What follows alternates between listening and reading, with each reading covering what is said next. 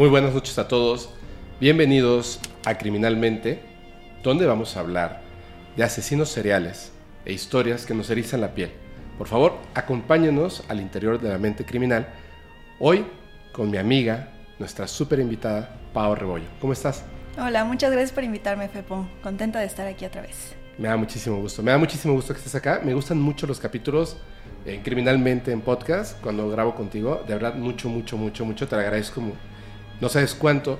Me gustaría muchísimo, si te parece bien antes de empezar, que le dijeras a la gente, si a lo mejor este es el primer capítulo que, que ven, ¿a qué te dedicas y cuáles son tus redes sociales, por favor? Claro que sí.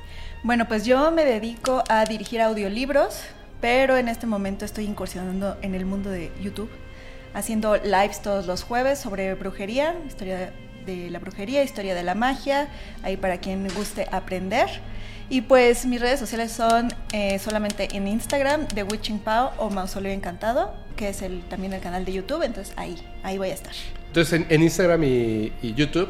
Eh, Mausoleo Encantado. Mausoleo Encantado y la y el personal, The Witching Pau. The Witching Pau, muy bien. Oye, fíjate que, que obviamente cuando uno está como, como incursionando en estas cosas, de hecho creo que te debe estar pasando, pues nosotros ya llevábamos tiempo, ¿no? Con la parte de, del podcast.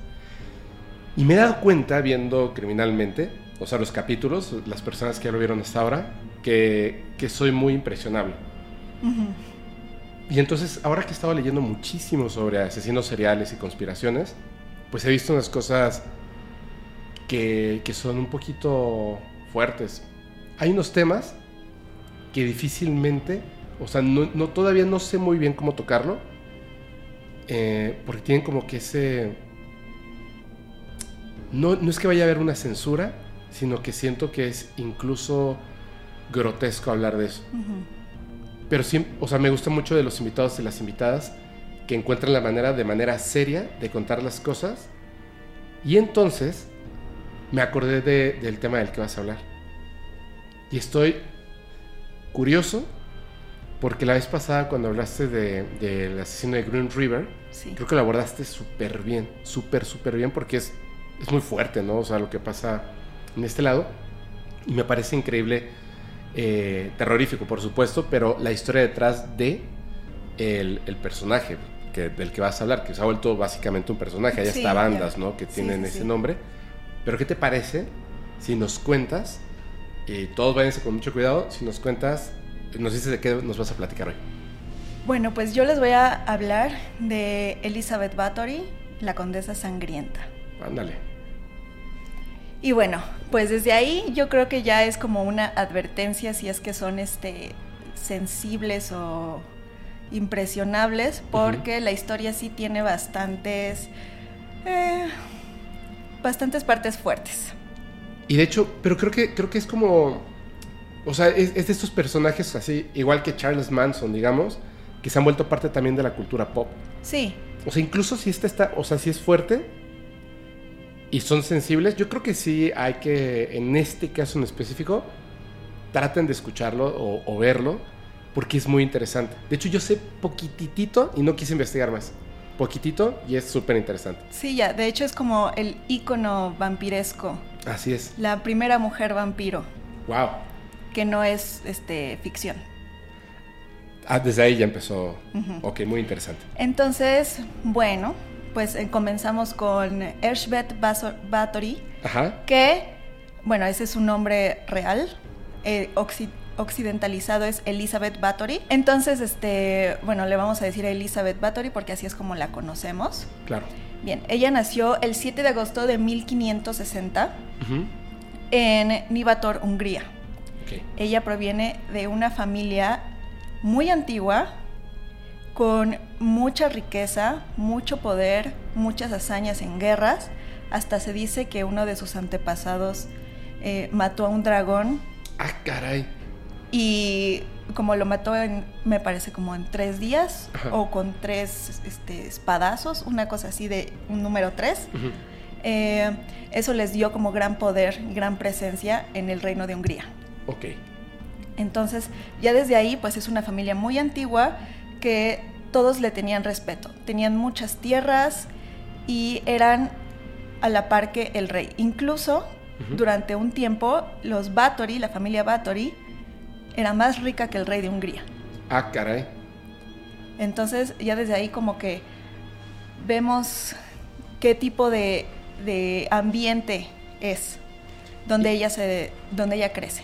Ok, y todo esto provenía, por supuesto, provenía de, de, de, una leyenda, pero de familias que en aquel entonces, bueno, todavía, ¿no? En algunos lugares de Europa, por el simple hecho de, del apellido del, del, este, híjole, o sea, de ostentar sí. un, ¿cómo se llama? Se me acaba de ir. Pues sí, es un linaje, un linaje. Exactamente. Un por, linaje. por, ejemplo, otro, otro ejemplo es este Vlad Tepes Ajá. de los Dracul. Sí. ¿No? Ya con el, Drácula, tal cual. el, el apellido ya da todo lo que, toda la historia de la familia.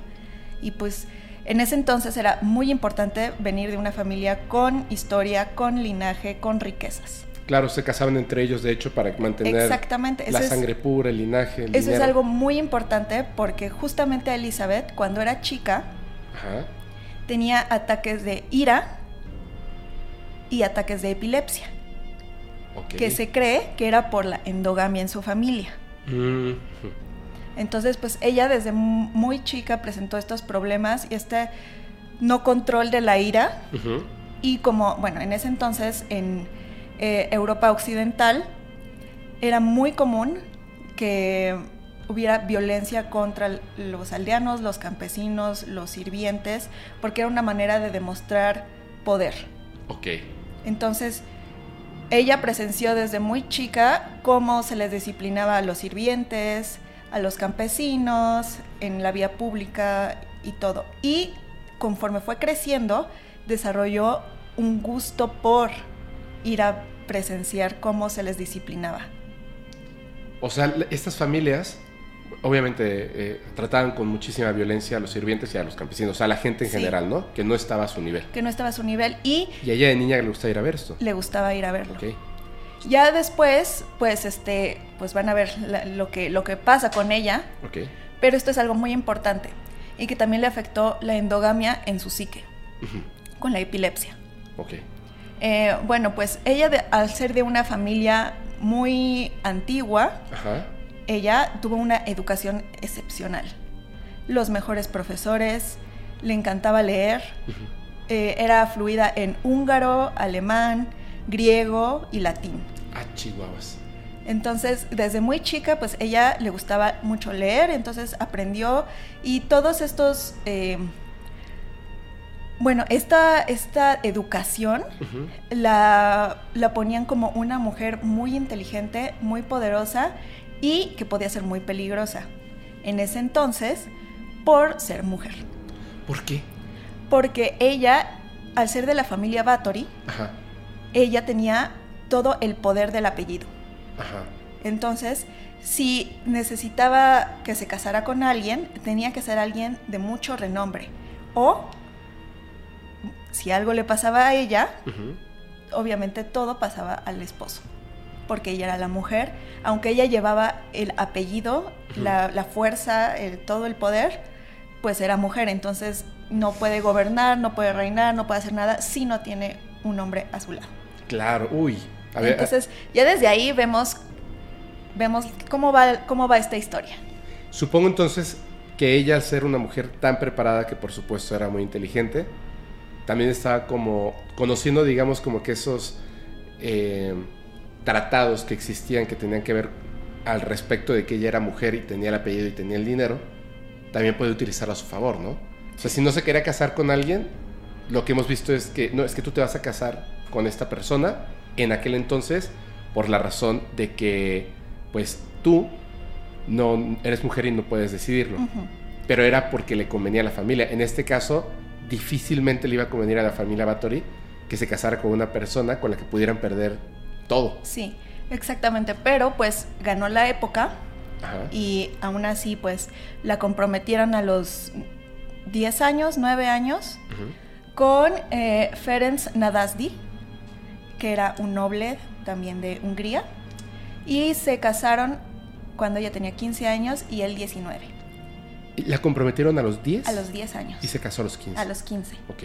bueno, en ese entonces se estilaba que la mujer que se iba a casar se terminara de educar, por así decirlo, en la casa del esposo. Ajá.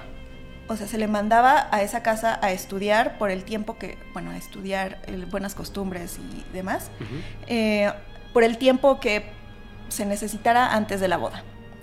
Entonces ella fue a casa de, pues, de los papás de Ferenc, que me parece que eran como condes, y ahí pues cuando llega, al poco tiempo, eh, el papá muere, entonces solamente se queda a vivir con, pues, con su suegra Ajá. y Ferenc, Que iba a ser su esposo. Bueno, ya iba ajá, a ser que su ya iba a esposo. ser su esposo.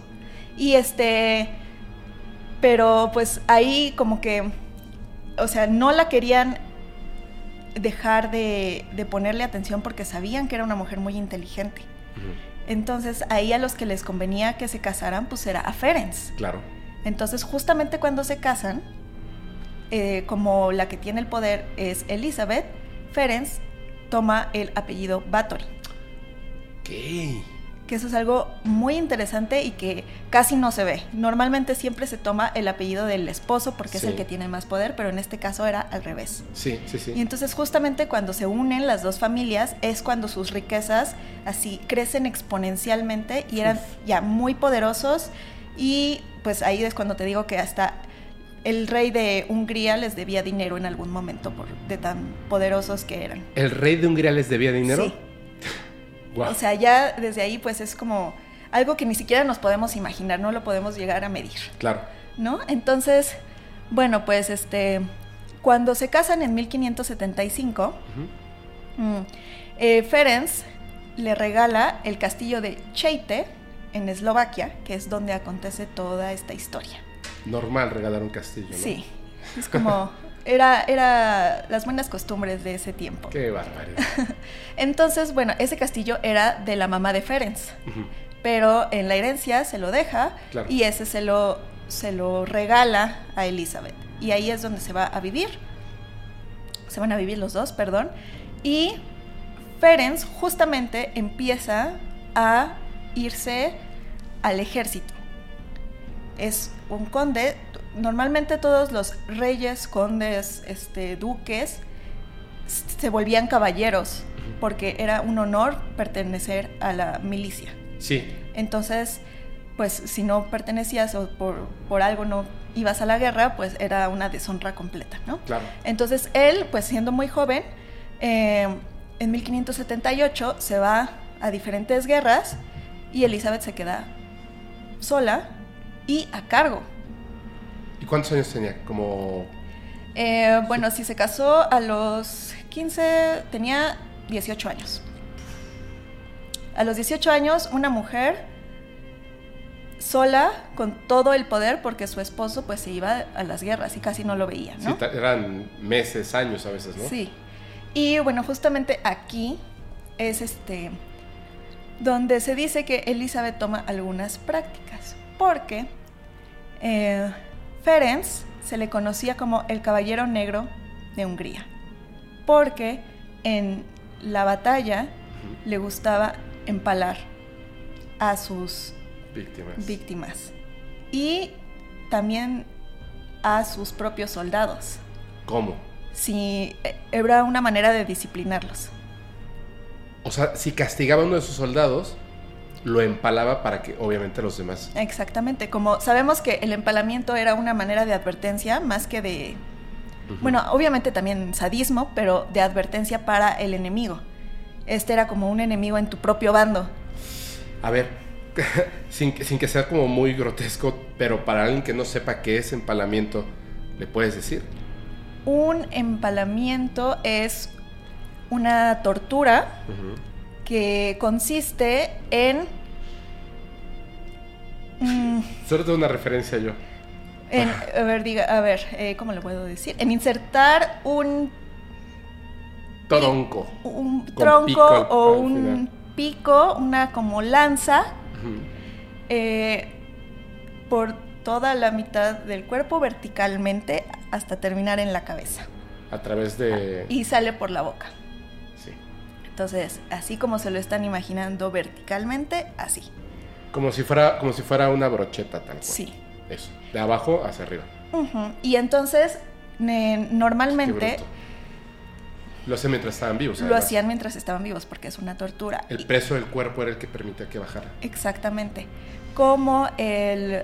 eh, ay, no me acuerdo de este instrumento, que es como una pirámide en el que lo sentaban y con el mismo peso de la persona pues se va empalando. Así es.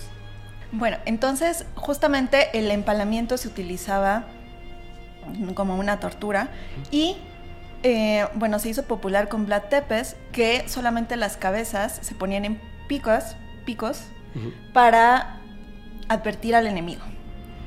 Ok, entonces este es el método preferido de Ferenc que llevaba hasta el castillo y que le enseñaba a Elizabeth para disciplinar a sus sirvientes. Espera, a ver. O sea, Ferenc no solamente empalaba a sus enemigos y a, y a los que castigaba de sus soldados, sino que además les cortaba la cabeza, los, los, o sea, empalaba, digamos, la cabeza Ajá. para dejarlas como... Sí, como, como le hacía Vlad Tepes, que era como una eh, advertencia. hacia Sí, el como una enemigo. barda cuando te Como acercabas. una barda, exactamente. Tú como enemigo veías que, que tus compañeros caídos estaban las cabezas ahí. Exactamente. Pero también lo hacía con sus Ese, con ese, su tipo de, ese tipo de prácticas y de sadismo llegaba al castillo y le contaba a Elizabeth. Ah, ok. Y Elizabeth, pues ya tenía este antecedente de que le gustaba ir a ver cómo Torturaba. torturaban, además Castigaban. castigaban a todos los, este, pues los pueblerinos, los campesinos, porque pues era un pueblo. Y hay escritos, hay cartas en lo que le manda Ferenc a Elizabeth mientras estaba en la guerra, dándole ideas sobre cómo puede torturar a los sirvientes. ¿En serio? Una de ellas era ponerles pedazos de papel entre los dedos de los pies y prenderles fuego. Esa, para que veamos que él también tenía este sadismo. Y pues obviamente se entendieron muy bien en ese, en ese aspecto. Y bueno, eh, como ella pasaba mucho tiempo sola, porque pues él se iba a la guerra, Ajá. pues ella le gustaba mucho aprender. Entonces se empezó a juntar con una bruja que es la bruja de Urbolia, que era una bruja que vivía en el bosque y ella le empezaba a invitar al castillo para que le enseñara sobre herbolaria, medicina, anatomía, sobre curaciones y demás. Wow. Y además, pues obviamente le empezó a interesar las artes oscuras y el esoterismo. Y gracias a eso empezó a conocer a más brujos, hechiceros, magos, eh, alquimistas que invitaba al castillo a tener pláticas, a que le enseñaran libros, así. Digo, digo ya, ya sé, ya sé que va a pasar algo terrible. Sin embargo, hasta este momento, quitando lo que le gustara la tortura y todo esto, suena como, como de, de película, ¿no? Sí, Suena de película como súper interesante, pero esto ocurrió en la vida real. O sea, descubrió que había una bruja que vivía en el bosque cerca del castillo. sí, Y obviamente, porque no es la bruja como lo, lo estamos imaginando, ¿no? Que está con el caldero ahí, este, echando ojos de, de murciélagos, sino que en realidad era una mujer que sabía, como dices, de herbolaria, que sabía, tenía conocimientos, lo que hoy en día llamamos ciencia. sí, Y ella, que justamente. pues hablaba varios idiomas, estaba súper preparada y era muy inteligente, dijo, wow, o sea, que hay conocimiento, yo quiero aprender. Y empieza a invitar a otros, a otras brujas, hechiceros, etcétera, porque quiere el conocimiento de- Quiere que el ellos tienen. Sí, exactamente. Wow. Y aquí es donde empieza a torcerse la historia. Porque ella cuentan los escritos, los registros, que desde chiquita Ajá. no era muy femenina, pero era vanidosa. Entonces no sé muy bien a qué se refiere porque en ese entonces ser femenino era como prácticamente estaba de la mano con ser vanidoso. O sea, tenías que ser una mujer presentable eh, para encontrar un esposo o lo que sea. Entonces, Su- supongo yo, Pau, perdón que te interrumpa, Sí. supongo yo que por la época y los escritos y la forma en la que está, No quiero sonar incorrecto, por supuesto no quiero ser incorrecto, solamente quiero pensar, no quiero pensar, pero pienso que el hecho de que se refieren a que no era femenina, pero era vanidosa, es que por el poder, el dinero, quería verse, o sea, están confundiendo el término femenina con bonita por la época. Sí, y, supongo que no se aferraba a los roles femeninos. De la época. De la época. Porque entiendo al ver imágenes de Elizabeth Bathory, imágenes, obviamente no eran fotografías, pues yo la veo digo, pues no, sé a qué se refieren con que no era hermosa o femenina, ¿no? O sea, no, lo entiendo, pero supongo que era por el estándar que había en aquel entonces. Sí, yo, yo también pienso eso, pero pues así dice, o sea, que era no era femenina, más era vanidosa. O, tal vez sabes a qué se refiera. Por lo mismo de que era muy inteligente, le gustaba ver este tipo de cosas, a lo mejor no era como la, la mujer sumisa. Ajá, yo, puede ser, ¿verdad? Puede ser, puede ser. Claro. Entonces, pero esta parte de ser vanidosa como que era una característica muy fuerte de Elizabeth Bathory. O sea, si alguien le pedía a otra persona describirla así, vanidosa. Ok. O sea, esto es algo que es clave. Sí, entonces yo estaba confundido al principio, perdón. Pero, pues es que, pues así era. Sí, o sí, sea, así era. Entonces, bueno, pues resulta que cuando empieza a aprender de herbolaria y de las artes oscuras, el esoterismo, empieza a conocer sobre rituales en especial rituales de sangre, de sacrificio. Y ella asistía a estos aquelarres donde se sacrificaban animales como caballos, chivos, ovejas, etc. Gallinas y cabras, por supuesto. Sí. Pero es que aquí entra lo... o sea, no dije gallinas y, y animales más pequeños porque justamente esta bruja le decía que entre más grande el animal, mejor el trabajo. Eso le estaba diciendo, eso le había dicho la bruja. Eso le dijo la bruja a, Elizabeth. Eso es lo que le estaba enseñando. Ajá. Entonces por eso no dije animales pequeños, o sea, más más grandes como un caballo. sí. Que los caballos en ese entonces pues eran símbolo de poder.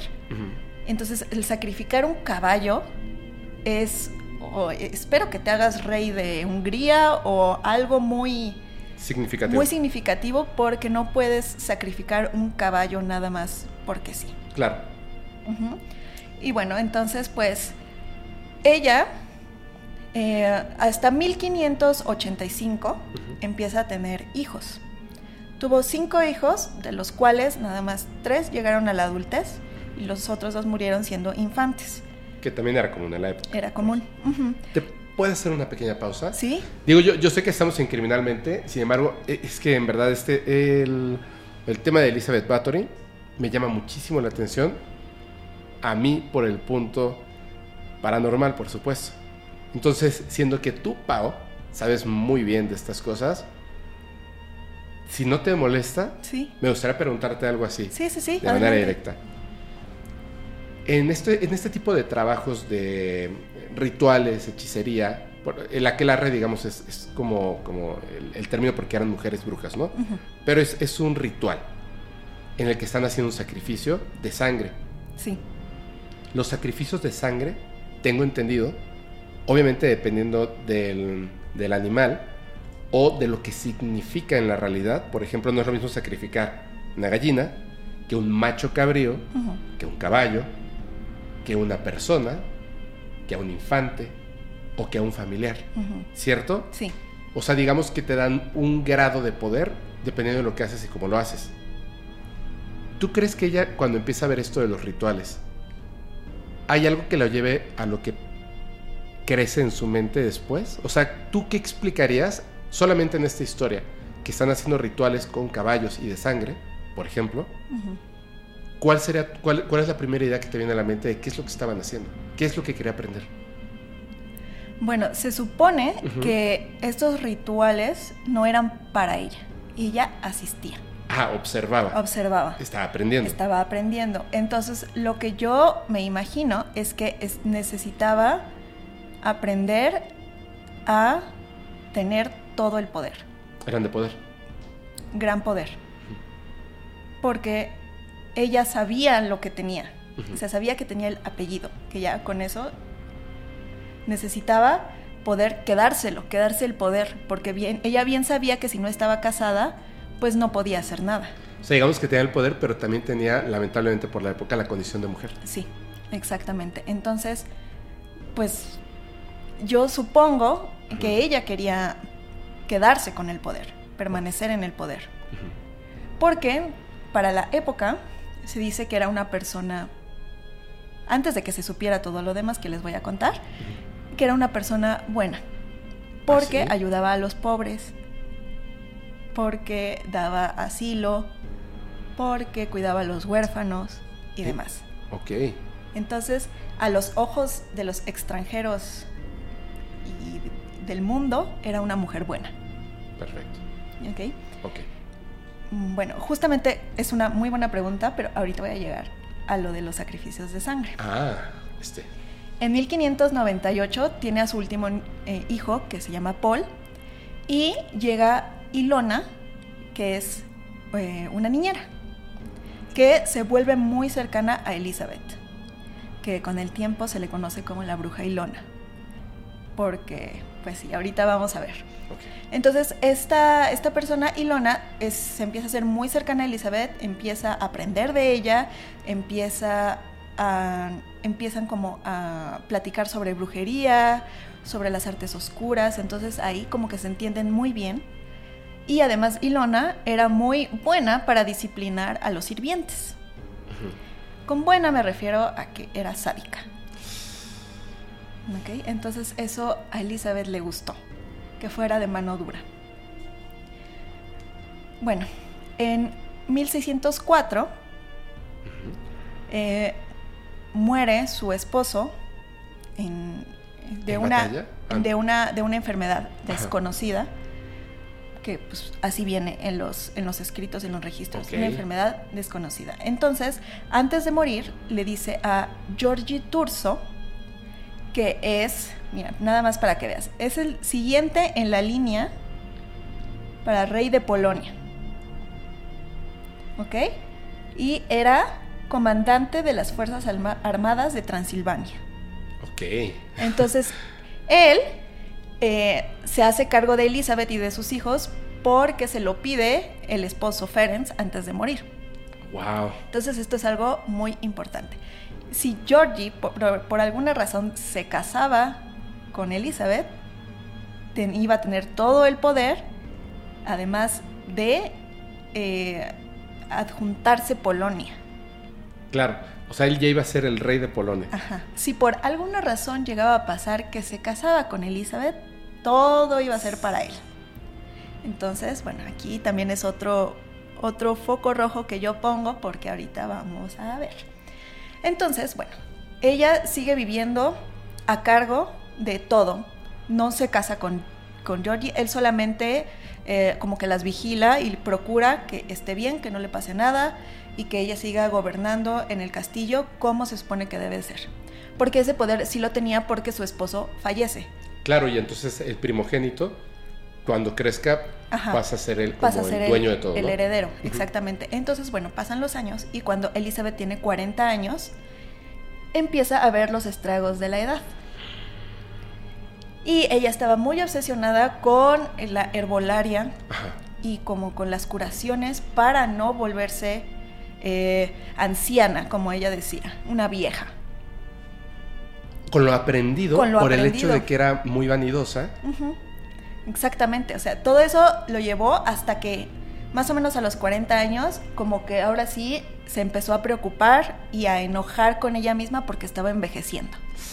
Ok. Entonces, bueno, cuenta la historia que ella estaba eh, pues en sus habitaciones y tenía una sirvienta, tenía muchos sirvientes, y eh, una de ellas le estaba cepillando el cabello.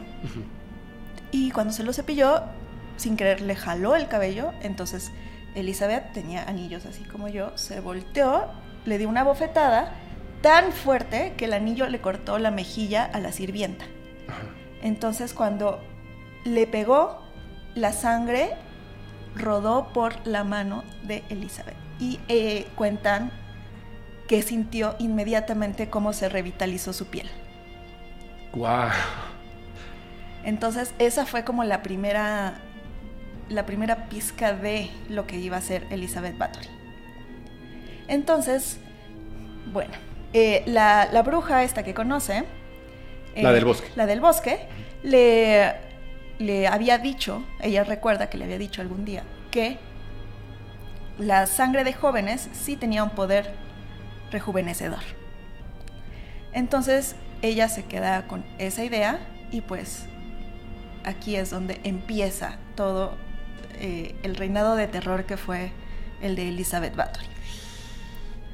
Justamente, eh, Ilona, que era la niñera, Ujú.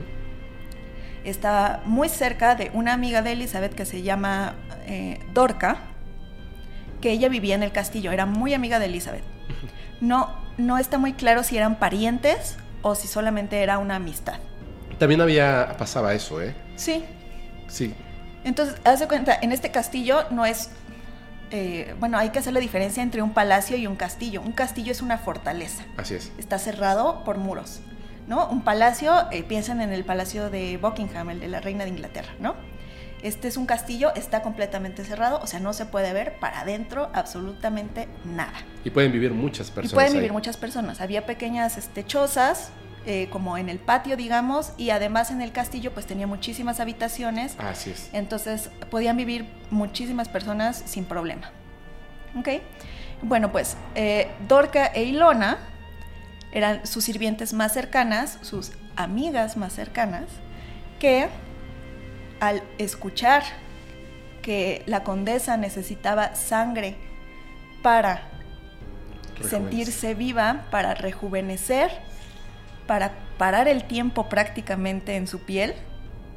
O sea, porque ella pues le gustaba mucho leer, aprender, seguir creciendo intelectualmente, pero no físicamente. Claro.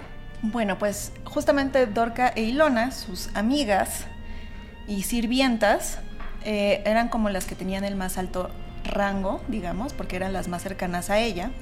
Entonces justamente ellas son las que le empiezan a traer a niñas y adolescentes, eh, casi niñas, digamos que hasta los 14 años, Ay, no man. Hasta los hasta 14. los 14 años, porque la sangre joven es la que tiene más poder. O sea. Según eh, este, según este, esta creencia que a ella le Sí, sí, sí, pasa. pero, pero, o sea, digamos que la más eh, avanzada en edad de estas niñas que llevaba tenía 14 años. Sí, recordemos que en ese entonces las las sí, sí. niñas trabajaban desde niñas, o sea, Sí, o sea, entonces las de las repente le iban a alguien de 6, de 8. Sí, porque ahorita vamos a ver. Justamente esta Dorca e Ilona iban al pueblo y se dedicaban a, a decir que la condesa podía acoger a jóvenes eh, pobres.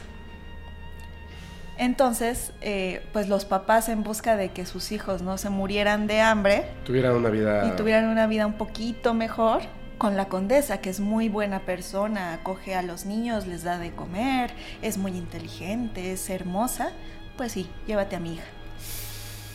Entonces, esta es la Mm. mentira con la que las empiezan a llevar al castillo. Y también, en este, pues hay niños que se les sentenciaba por robo o simplemente por ser gitanos o, o cualquier tontería que nos parece ahorita. Entonces, muchas veces la sentencia pues era la muerte. Les convenía mejor matarlos que tenerlos encerrados porque había que mantenerlos. Claro. Entonces, Dorca e Ilona también iban al juzgado, a la cárcel, a buscar niñas y niños pequeños que estuvieran en esta condición de presos y ofrecían cambiar la sentencia de en vez de vida en prisión o sentencia de muerte a vida eh, eh, de trabajo en el castillo Bathory. Obviamente pensaban que esto era como una muy buena idea. Tú los mantienes, tú sí. te encargas de ellos, adiós. Exactamente, entonces pues mejor para ya no ver el problema de los niños que robaban, porque tenían hambre. Pero bueno, entonces eh, justamente pues estas empiezan a haber muchas niñas que llegan al castillo y así como llegan van desapareciendo.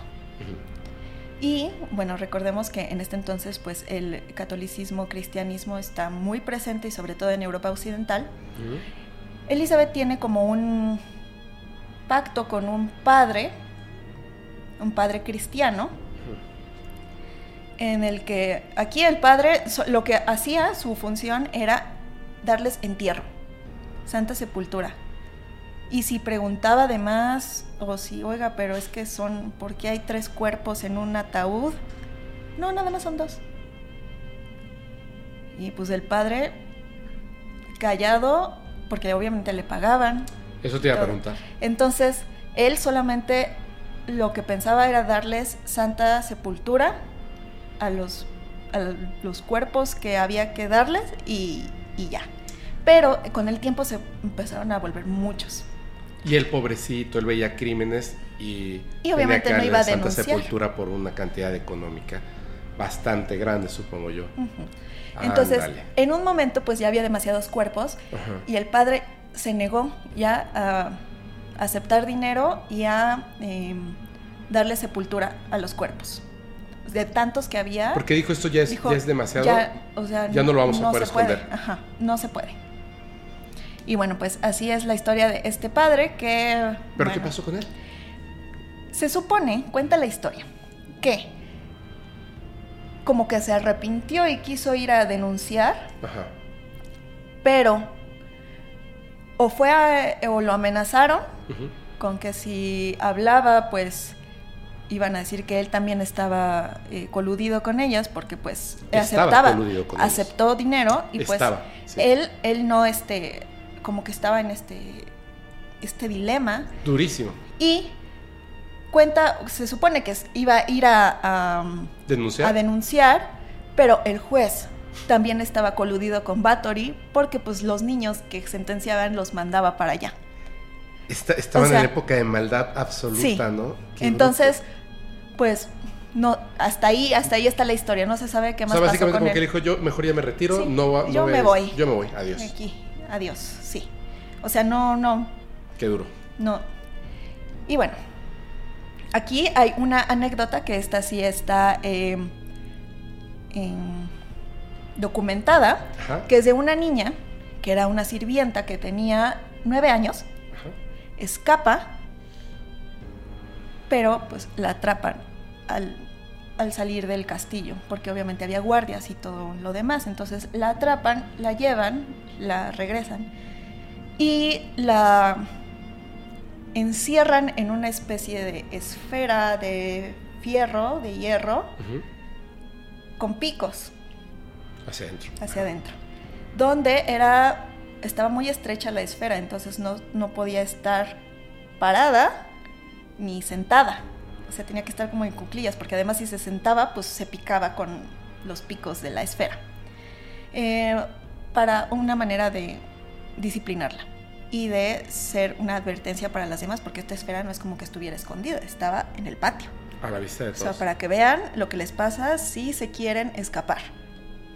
Ok, entonces aquí es donde empieza la parte que parece fantasía, porque se dice que también Elizabeth hacía que sus sirvientes la picaran con otros picos, otras cuchillas, para que ella se moviera y se picara y sangrara más. Entonces, como que era un así infinito dolor, infinito este, sangrado.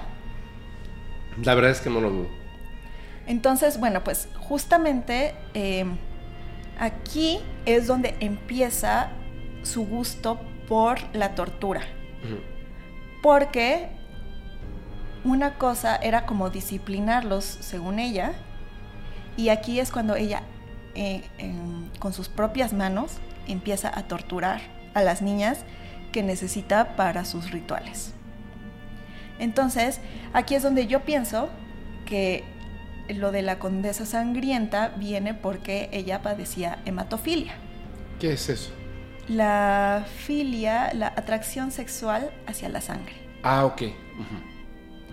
Entonces, como ella disfrutaba mucho torturar a las niñas, a las jóvenes, para que sangraran, y ya no solamente eran cortes, o sea, ya después fue este, torturas increíbles como encajarles agujas en las uñas, en los labios, este, quemarles la, la planta de los pies, hacerlas caminar sobre monedas calientes. Entonces, eh, pues ahí es donde empieza a escalar, escalar, escalar. Y también pues las dejaba, eh, por ejemplo, en invierno, pues en una tina con agua helada, en la intemperie, hasta que murieran. O sea, pero su placer era torturarlas. Torturarlas, ajá. O sea, ¿para eso quería a las niñas? Para eso quería a las niñas. Y aparte tenía esta, este gusto por la sangre. Sí. Justamente es, pues sí, es, yo digo que era más el gusto por torturarlas y ahorita te voy a decir por qué, más que la sangre. Pero bueno, eh, uno de los de estos métodos que le dejó su querido esposo fue bañar a las niñas en miel y dejarlas a la intemperie para que les picaran los insectos y las abejas. Entonces este era uno de los métodos que él hacía con las sirvientas y que se le quedó a Elizabeth como costumbre. Ok.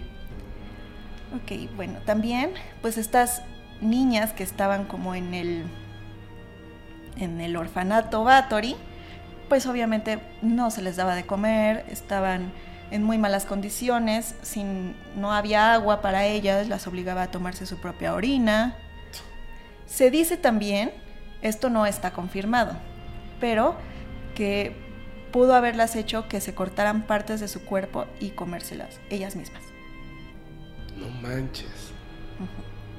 Esto no está confirmado, pero puede ser porque también se dice y está registrado que ella, al momento de torturarlas, hubo un momento en el que su frenesí era tanto que a mordidas les arrancaba pedazos de la cara, de los pechos, de los brazos y pues ahí, ahí es donde yo pienso que empezó lo de la, el mito de la, de la vampiresa, de la condesa sangrienta, por este, estas mordeduras, este, este comportamiento vampírico.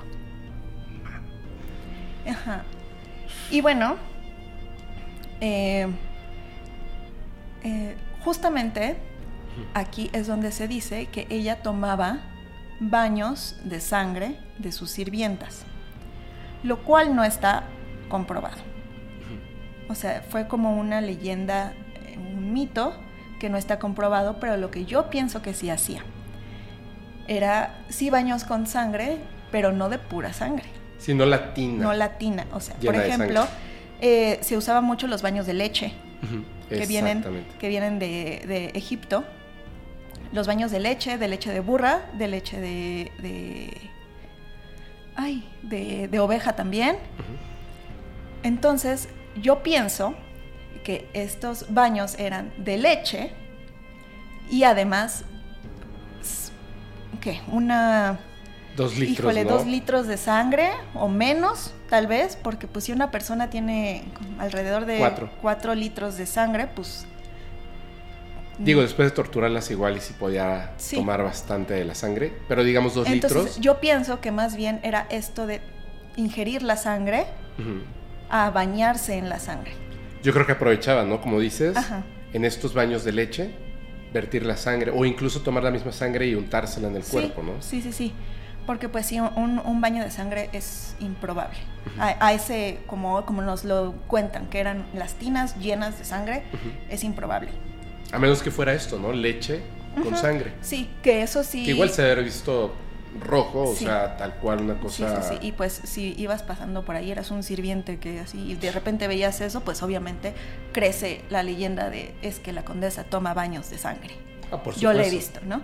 Entonces, bueno, estos rituales de pues de leche pues sí se hacían y todavía son comunes para como para la piel y para cuidar la piel y de hecho hay muchas cremas que tienen este proteína de leche y cosas así porque pues eso viene desde la antigüedad claro bueno pues eh, eventualmente los eh, la gente del pueblo se empezó a dar cuenta de pues de que se iban las niñas y no regresaban o de repente desaparecían y nadie daba ningún testimonio ni paradero de nadie ni nada. ni la gente que trabajaba ni en la el gente que castillo, ¿no? O sea, trabajaba. ¿Dónde está? ¿Cuál niña? No hay nada. Sí, no, no.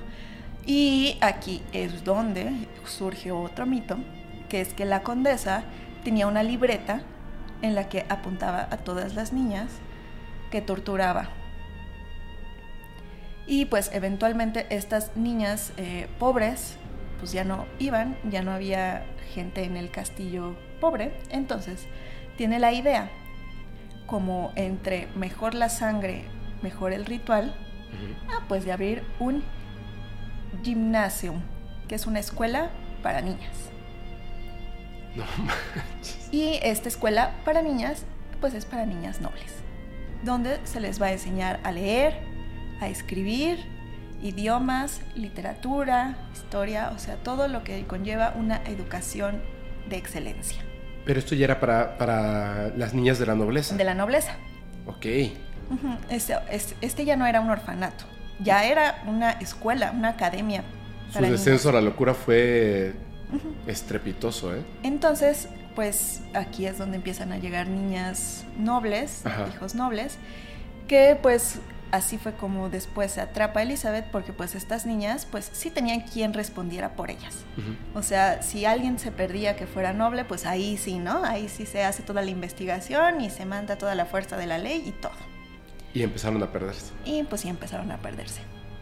Y se cuenta que Elizabeth en su, su recámara tenía cadáveres de niñas en el mm, al pie de su cama y abajo de su cama a las que cuidaba como muñecas.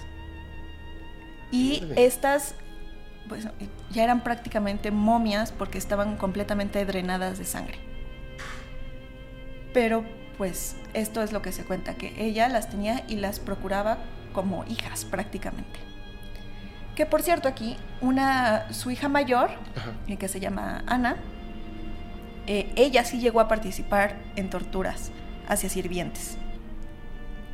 Las otras, las otras dos no. Bueno, ¿Estaban no, que se sepa. Todos vivían en el castillo. Pero te digo, eran, era castillo muy grande, o sea, ni siquiera las propias sirvientas muchas veces sabían lo que se hacía en un piso arriba. O sea, veían las torturas que eran a, a- a la intemperie, ¿no? Ajá. Lo de la miel, el- la esfera esta de metal con picos. Sí. Si de repente a lo mejor golpeaban a alguien, este... Como advertencia o como como... advertencia, escuchaban los gritos y Sí, más. sí, sí, pero se supone que, bueno, las, eh, las sangrías y todo lo demás se llevaba a cabo en puertas cerradas. A puertas, cer- por supuesto, modo que se bañara ahí la intemperie, ¿no? Pero, el, el- o sea, quiero entender que, que entonces sus, sus hijos, sus hijas, por supuesto sí sabían esto, ¿no? O sea, ni modo que no entres al cuarto de tu madre. Pues sí, sí, sí, sí. O sea, por eso te digo, cadáveres. se supone que la, que la única que participó fue Ana, que es la mayor, y de las otras no hay registro. Puede que sí, puede que no, no hay registro. También por la época y la forma en la que, la que estaba constituida la sociedad, no veían a las demás personas como si fueran personas. A lo mejor podían este, de repente encontrar a su mamá jugando con cadáveres de, de niñas y era así como de, mi mamá está loca, pero, Sí, o sea, sí, pero ya perdían esa, esa humanidad. sí. Entonces, bueno, pues así Elizabeth. Y aquí es cuando todo empieza a irse en picada para ella. Porque se dice que ya ni siquiera se preocupaban por esconder los, los cadáveres, los enterraban donde podían en las este, tierras cercanas al castillo, en tumbas superficiales, o sea, ya, ya no les importaba esconder nada, ya no tenían santa sepultura porque el padre ya no quiso desde hace mucho tiempo. Entonces, se dice que en una de estas noches de frenesí descontrolado, lo único que hicieron fue arrojar los cadáveres fuera del castillo a, a la tierra, sin sepultura ni nada. Entonces, que obviamente aldeanos, campesinos, pues que trabajan cerca, Vieron los cuerpos. vieron los cuerpos y identificaron, me parece que a dos de las niñas que ellos conocían porque eran del pueblo. Y de la nobleza. No, Ah, no, no, se esto- sabe, ah, no se ok. sabe si eran Del pueblo, del pueblo. O sea, del pueblo, pero según yo, según lo que leí, estas dos eran de la aldea, entonces eran este pues pueblerinas, no eran de la nobleza. Claro. Entonces, eh, pues empezaron a hacer estas estas identificaciones de estas, de estas niñas y los aldeanos llevaron esto a, pues, con el juez a hacer una denuncia que pues no, pues no procedió obviamente hasta que Georgie Turso, que es el que se quedó a cargo de Elizabeth y de sus hijas, em, le empezaron a llegar estas quejas. Entonces él sospechó porque ya conocía a Elizabeth, sabía del sadismo de que era capaz, sabía pues toda esta parte, ¿no? Entonces, este, ella investigó, él investigó más bien, y el 30 de diciembre de 1610 cuenta la historia que llegó al castillo y se topó con la condesa cubierta en sangre, torturando a una niña. Esto es lo que se cuenta, no se sabe si es verdad. Tampoco lo dudo. Pero así es, este, así es la historia. Bueno, pues él eh, se encarga de que arresten a Elizabeth, pero logra un acuerdo, sí, pues sí, un acuerdo en el que ella no testifica. Porque si testifica, el nombre Bathory se va a manchar. Entonces, pues ella no pudo dar su versión por gracias a Georgie Turso, que dice, no podemos hacer esto porque se va a hacer un escándalo el nombre Bathory no se puede manchar. Hay muchas cosas, muchas tierras, muchos castillos en juego. Ok, entonces, bueno, el rey Matías II de Hungría, él eh, ordena investigar a fondo qué pasó, ordena un juicio público. Aquí es donde entra el acuerdo de no como público, el nombre Bathory no se puede manchar. Ok, entonces privado. En 1611, en enero, se hacen dos juicios donde Elizabeth no pudo testificar. Y se le condena, querían condena a muerte. Claro. Pero no se puede porque es una Bathory. Entonces, ¿cómo alguien de apellido Bathory va a morir este, eh, ahorcado? Bueno, pues no se puede. Entonces, bueno, Georgie pide cadena perpetua para Elizabeth. Entonces cuando y la, la encierran en su propio castillo, en los calabozos de su propio castillo. Mientras se hace toda la investigación donde se exhuman 50 cadáveres de, de niños y niñas. De niños y niñas dentro del castillo, ni siquiera en las tierras de alrededor, dentro del castillo. Entonces, como no pudieron comprobar comprobar, entre comillas, que se les había asesinado porque pues en ese tiempo no había un registro ni nada, y menos de la condesa. O sea, ¿cómo, puedes, cómo puedes demostrar sí, o sea, si no puedes señalar al, al, acusado? Exactamente. O sea, la acusada está ahí, pero tiene el apellido Bathory, entonces sí es ella, pero no puedes decir que es ella y no puede testificar. Entonces, lo que aquí pudieron hacer fue... Eh, eh, atribuirle 37 asesinatos de 50 cuerpos que encontraron. Dentro del castillo. Y de las eh, sirvientas rescatadas, una niña de 11 años testificó que ella sabía de por lo menos 500 niñas. No manches. Pero no, se, no era muy confiable porque pues era una niña y no se sabe si infló la cifra porque no, no conoce la, la magnitud de, de, pues de la cifra, pues, de cuántos cuerpos, cuántas personas son. Pero no se duda porque esto duró varios años y pues, pues sí. Entonces... Yo, yo tenía entendido que eran 300. O sea, 300 niños. Pues pero supongo que son esos números que están como rondando, ¿no? En eh, internet. Ajá, pero el número por el que se le acusó fueron 37. Pero Elizabeth sí tiene el eh, récord Guinness a la asesina más prolífica de la historia. Sí, claro. Bueno, pues eh, en este juicio en el que a ella no se le dejó testificar, se presentó su diario donde se supone que anotaba a todas las... las víctimas. Las víctimas y de ahí sacaron el número. Ah, ¿y qué número fue? eran 612. ¿Qué? y eh, que pudieron haber ascendido a 650. Pero este diario no está. ¿Cómo que no está? No hay registro de que alguna vez hubiera habido un diario. Pero era parte del juicio. Era parte del juicio. Pues sí existió. No sabemos. ¿Por qué?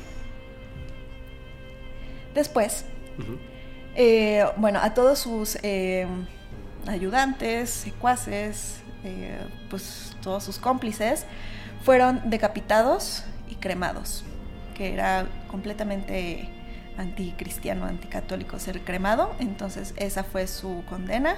Y a Dorca e Ilona, las sirvientes, las amigas de Elizabeth, les cortaron los dedos y las quemaron vivas, como brujas.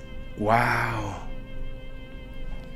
Bueno, pues durante, como durante este tiempo, pues ella estaba encerrada en sus propios calabozos hasta que se le, se le condena a ser emparedada en una habitación pequeña de puro ladrillo. Se le encierra sin, obviamente, con la, misma ropa que traía, eh, sin ninguna comodidad, absolutamente nada, se le tapa con ladrillos. Sí, ya no, nadie entra, nadie sale. Sin salida. Solamente una pequeña ranura abajo para pasarle comida. Y ahí a eso se le sentencia a Elizabeth Bathory. ¿Y se quedó ahí mucho tiempo? No fue mucho tiempo. El 31 de julio de 1614 tenía ya 54 años y pidió eh, escribir su última voluntad y testamento y ahí le deja todo lo que tiene a sus hijos. El 21 de agosto de ese mismo año de 1614, en la noche, le dice al guardia que cuida la entrada que tenía las manos frías. Y el guardia le contesta, no es nada, señora, solo acuéstese. Y Elizabeth ya no despertó. Ahí fue como murió. Entonces solamente pasó cuatro años emparedada. Bueno, solamente. Entonces, bueno, pues aquí viene una parte como... Eh, mm, paranormal, yo diría, porque eh, la querían enterrar en la iglesia de Katich pero los mismos eh, aldeanos no querían que la enterraran en la iglesia sagrada. Claro. Habiendo sido como, como fue la condesa sangrienta, ¿no? Entonces se dice que se trasladó a la cripta de la familia Bathory en Exet, pero eh, investigaciones recientes no encuentran su cuerpo no está en la cripta de la familia Bathory, tampoco está en las criptas de la iglesia de Katich y no, no se sabe qué pasó con su cuerpo. Y aquí es donde entra la leyenda de la vampiresa. Porque siendo que consumía sangre para mantenerse joven y que sí consumía sangre de sus víctimas y tenía estos baños rejuvenecedores y todo, pues, ¿qué pasó con su cuerpo? dónde está. Entonces muchas de las teorías es como, bueno, era una vampira, una vampiresa. Es normal que no esté el cuerpo. Y pues muchos investigadores pues se han dado la tarea de rastrear el cuerpo, pero no hay registro ni, ni nada donde se pueda saber dónde está, porque además como era una mancha en la historia de, de Hungría, Muchos de sus retratos y de sus escritos fueron quemados, fueron destruidos, para que no hubiera rastro de que Elizabeth Bathory existió. Y pues esa es la historia de la condesa sangrienta. ¡Qué fuerte! Pau, tengo unas preguntas. Sí. A ver, ¿a ti qué te gusta todo esto? Porque, por ejemplo, en la historia que acabas de contar, no volvió a aparecer la, la bruja ni los hechiceros. No, e, ellos, digamos que fue como el principio. Solamente conocimiento. Hasta que ella se empezó a recluir y a hacer sus hechizos, sus rituales por su parte. Claro. Ahora voy a lo siguiente. No quiero meter ideas en la cabeza a nadie. Vamos a, o sea, como cosa que tiene que ver este, meramente con creencias locas de aquella época.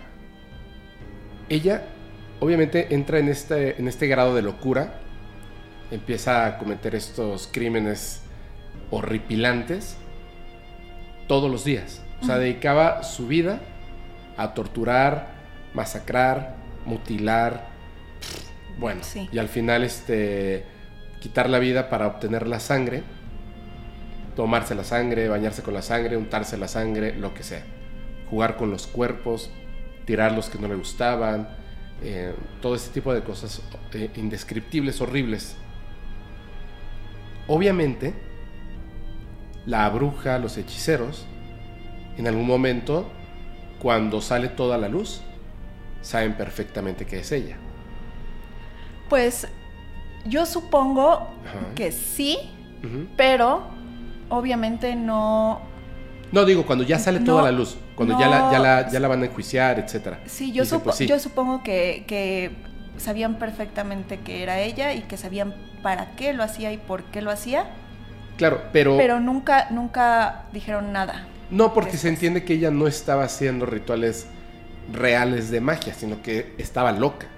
Esa es la verdad. O sea, era un asesino.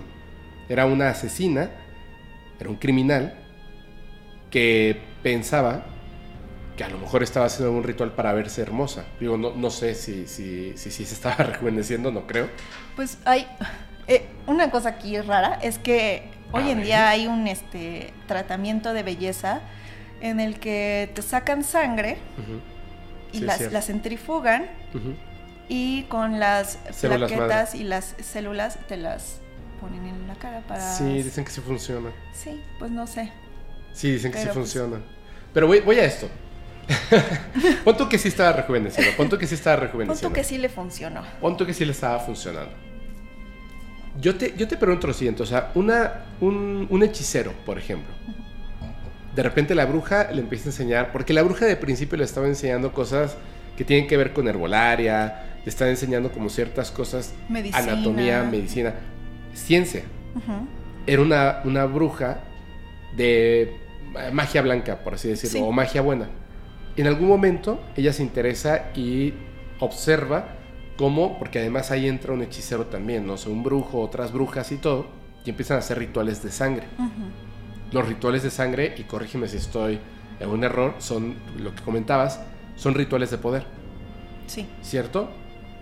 Por ejemplo, en la magia vudú se necesitan no la sangre, sino los cadáveres. Sí. En los casos de algunos este, temas que tienen que ver con brujería, no con brujería, perdón, con magia, como el vudú, no importa la sangre, importa el cadáver. Sí importa cuánto tiempo tiene eh, el cadáver debe de ser un cadáver fresco. Mientras más fresco sea, mejor. Pero además de esto, mientras más importante sea la persona, todavía mejor.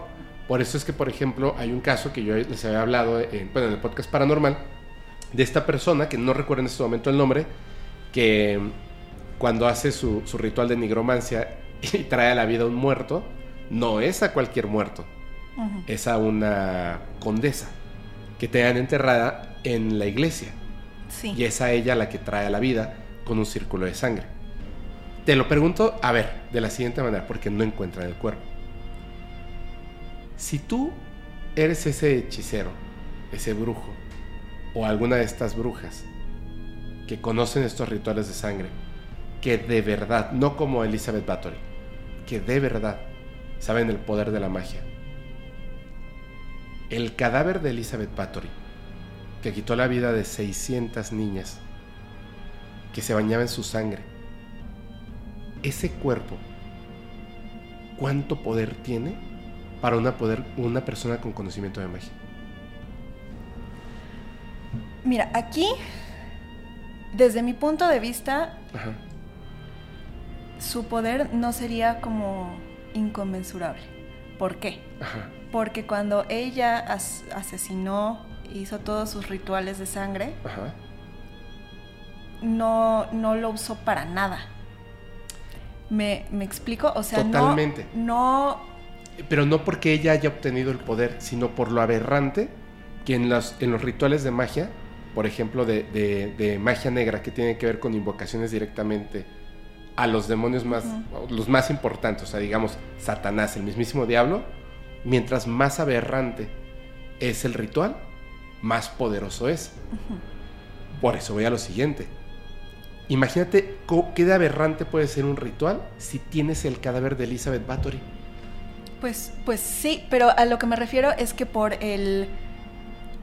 Por ejemplo, si ella en vida con los rituales que ella hizo hubiera hecho magia, Ajá. hubiera utilizado Ah, ya esa sangre entendí. para, para Uy, hacer magia, Hubiera sido algo así. ahorita gigantesco. sería una reliquia. Sí, Pero, o sea, eh, eh, te entiendo perfectamente por la maldad de la persona, sí. pero no este. Para mí, No hizo nada importante mágicamente Ajá. con esa sangre.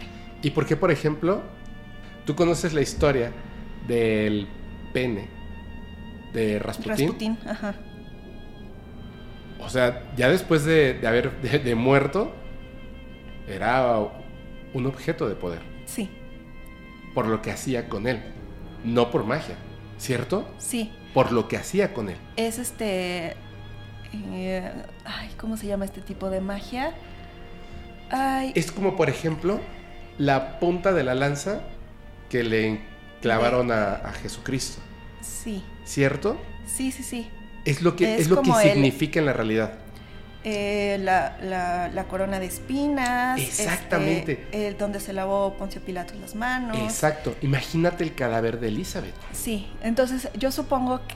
Pero ahí te va otra cosa. Ellos, Es muy raro. ellos hicieron grandes cosas con su poder. Sí. Elizabeth Bathory la hundió ese poder. Se, se quedó loca Sí. con ese poder. No manches, Entonces, muchísimo. para mí, para mí, Pau, si yo este, tuviera el cadáver de Elizabeth Bathory,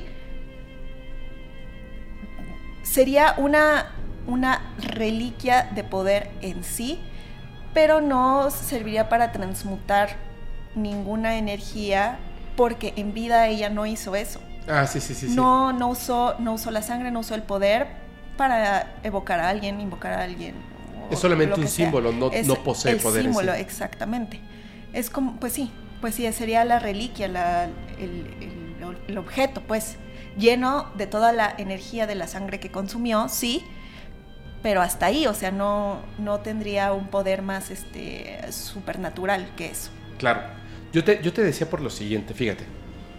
En la historia de Elizabeth Bathory, que de hecho ha influenciado, lo vuelvo a repetir, o sea, en la cultura este, contemporánea, en la cultura pop, ha influenciado a muchas personas de muchas formas, como un símbolo, ¿cierto? Sí, Bandas de rock, eh, historias, bueno, o sea, e- el mismo tema del vampirismo, sí, ¿cierto? De la mujer, de la sangre. O sea, hay muchas cosas que es como si no supiéramos que esto ocurrió en la vida real. Es una historia de, de Hollywood, o sea, es como de no, esto no puede ser cierto. es Carmila. Ajá, Pero justamente, o sea, pero voy a, voy a esto, perdón. sí, sí. A esto le sumamos que en la historia real, o sea, no es como que sea así de, ay, es que esta persona que asesinó a otra y entonces lo enterraron por ahí. No, no, no, no, no. Es Elizabeth Bathory. Y no saben dónde está el cuerpo. Es una incógnita bien grande. Bien así, pero súper, súper, súper grande. Sí, ¿Me entiendes? sí, sí, sí. Es como que hoy en día, digamos, no sé, este. ¿Dónde está el cuerpo de. de Jeffrey Dahmer? Desapareció. Es una súper incógnita. O sea, como para que alguien quiera el cuerpo de Jeffrey Dahmer. Ajá. ¿Me entiendes? Y Jeffrey Dahmer es así versus Elizabeth Bathory. Sí. Y justamente lo que te decía, por eh, la época en la que pasó, Ajá. por ejemplo, para pensar que la cremaron, no, No. no. En ese tiempo se enterraban a los cuerpos porque era la forma cristiana de. Claro. Entonces, Es que alguien tuvo que haber sacado el cuerpo a fuerza. No, no puede desaparecer. sí, y, Y- lo tuvieron que haber sacado, eh, bueno, según los registros de la cripta de los Bathory. Exacto. O sea, además. porque no quisieron que se enterrara en la iglesia. O sea, hubo protestas de los, de los, del mismo pueblo para que no se enterrara ahí. Sí, no es como que ves esa tumba que está ahí, bueno, ahí escarbas tres metros y ahí está el cuerpo. No, está en la cripta de la familia Bathory. Sí. No puedes entrar, o sea, no puedes entrar, es así de fácil. Y sacar un cuerpo, sí, no, llenaban todo de cemento, o sea... Sí, estaba todo completamente sellado. Por supuesto. Por eso te digo que es muy, muy extraño. Es muy extraño. ¿Sabes qué estaría buenísimo? Hasta lo ponemos así en grande. Después de haber escuchado esta historia, obviamente nadie, posee la verdad exacta de dónde está el cuerpo de Elizabeth Bathory. No sabemos, no sabemos. Como que ver qué piensa la gente, o sea, cuál sería su teoría, ¿no? Seguramente hay alguien que le está gritando a la pantalla así, no, Pau, no, Fepo, pasó está esto. En este lado. Y a lo mejor tiene todo el sentido del mundo y dice, ah, claro, ahí está. Puede ser alguna práctica antigua de familiares, puede ser. Sí, puede ser. Debe ser algo ahí, pero a, este punto para mí es una incógnita muy grande. Pero a mí lo que se me hace muy interesante es justamente esta desaparición del cuerpo con el tema del vampirismo. Claro. Es como, ¿cómo? O sea, ¿cómo pasó eso? Porque justamente, eh, bueno, hay registros médicos de gente que toma sangre, bebe sangre, pero porque eh, tienen deficiencia de, hierro. Sí. Entonces es una manera del cuerpo de decir, oye, necesito, necesito, necesito hierro, ¿no? Entonces, pero hay otras enfermedades como la porfiria, por ejemplo, que de ahí viene que los vampiros no se pueden este, poner en los rayos del sol y que son muy pálidos y, y toda, toda esta como connotación. Entonces, que eran enfermedades que se volvieron la figura del vampiro, pero en este caso, pues no se sabe que ella tuviera porfiria, por ejemplo, solamente se sabe que tenía ataques de epilepsia de chiquita y ataques de ira, no se sabe de ninguna enfermedad física, no se sabe, o sea, era de la realeza, no es como que estuviera desnutrida, ¿sabes? Entonces este tipo de cosas que le van quitando como a las explicaciones racionales que obviamente debe de haber, que no hay en los registros, que ya nunca vamos a saber, pero pues que ahí queda y que es muy interesante. Súper interesante, súper interesante. Este, yo te, te, voy a contar una historia. Esto, esto me encantó, Pau, muchísimas gracias. Te voy a contar una historia que va a salir totalmente de, del tema. Fíjate que se me hace, bueno, tienen algo en común. Las dos parecieran que son obra de la creatividad de, de guionistas de Hollywood, de verdad. Como que lo piensas y dices, no puede ser. Una en el pasado, que fue en 1598, 1600 más o menos. Sí, sí ¿no? 1600. Por ahí, 1600. Claro, en 1600 porque es cuando ya estaba cometiendo estos crímenes, o sea, hace 400 y fracción años, 400 digamos, y lo que te voy a contar es súper reciente, pero de hecho, también lo de principio uno pensaría, no es cierto, sin embargo, yo, yo estoy seguro de que la mayoría conoce esta historia, ¿tú has escuchado? Bueno, sí, sí seguramente, pero alguna vez eh, cuando has comprado algo en Amazon, en eBay, en AliExpress, etcétera, antes de comprarlo, ¿vas a ver los comentarios? Sí. ¿Sí? ¿No te ha pasado que de repente hay gente que escribe comentarios este, raros? Sí. Te voy a contar una cosa. La verdad es que, ok, y esto, esto es así entre todos, así que comunidad. No lo hice, pero tenía muchas ganas de hacerlo. Me arrepiento de no haberlo hecho. ¿Te acuerdas este departamento donde grabamos la vez pasada eh, podcast paranormal, que cuando estábamos en el en vivo, la puerta se abría sola. La del baño. Y que estaba todo feo y Eric se tuvo que parar a vomitar tres veces. que estaba la vibra así horrible, horrible. O sea, ahí estaban pasando cosas muy malas, apestaba. O sea, apestaba a cadáver. O sea, estaba, estaba gacho, estaba gacho ese, ese departamento. Entonces, yo pedí permiso para hacer una reunión temprano, íbamos a ver un capítulo del podcast y avisé, oye, van a, van a venir eh, un grupo de personas, pero no va a ser una fiesta, es una cena y de hecho no vamos a estar como, no hay fiesta porque vamos a estar viendo el podcast paranormal. Sí. Y de repente se empezaron a quejar. que porque estaba muy fuerte el sonido y bla, bla, bla. ¿Te Ajá, acuerdas? Sí, y, y éramos como cuatro Sí. cuando empezaron a quejarse. Pero ya era un, era un grado así de que todos estábamos hablando. Sí, sí, sí. Y aún así, o sea, era como, era como el, la el la tele ya ni de- tenía volumen. Ya no tenía volumen, pero era como el afán de, de, este, de, la, mala, de la mala onda. Y resulta que todos los vecinos que estaban ahí alrededor de ese departamento son familiares de la persona que renta el departamento. Entonces, solamente es así como que, pues, esas cosas familiares raras y así de, de echar mala onda, ¿no? Ujú. Cuando nos vamos del departamento, pues te avisa la aplicación que decía que, que pusieras una reseña. Yo escribí la reseña, pero no la, No no la puse. No, dije, no, a lo mejor digo, me vayan a votar de Airbnb y luego, ¿qué hago, no? Entonces, lo que les había escrito, que no mandé, era este, excelente ubicación, el departamento es muy bonito, eh, eso es exactamente al- al- igual que las fotos, es muy silencioso, eh, tiene buena temperatura.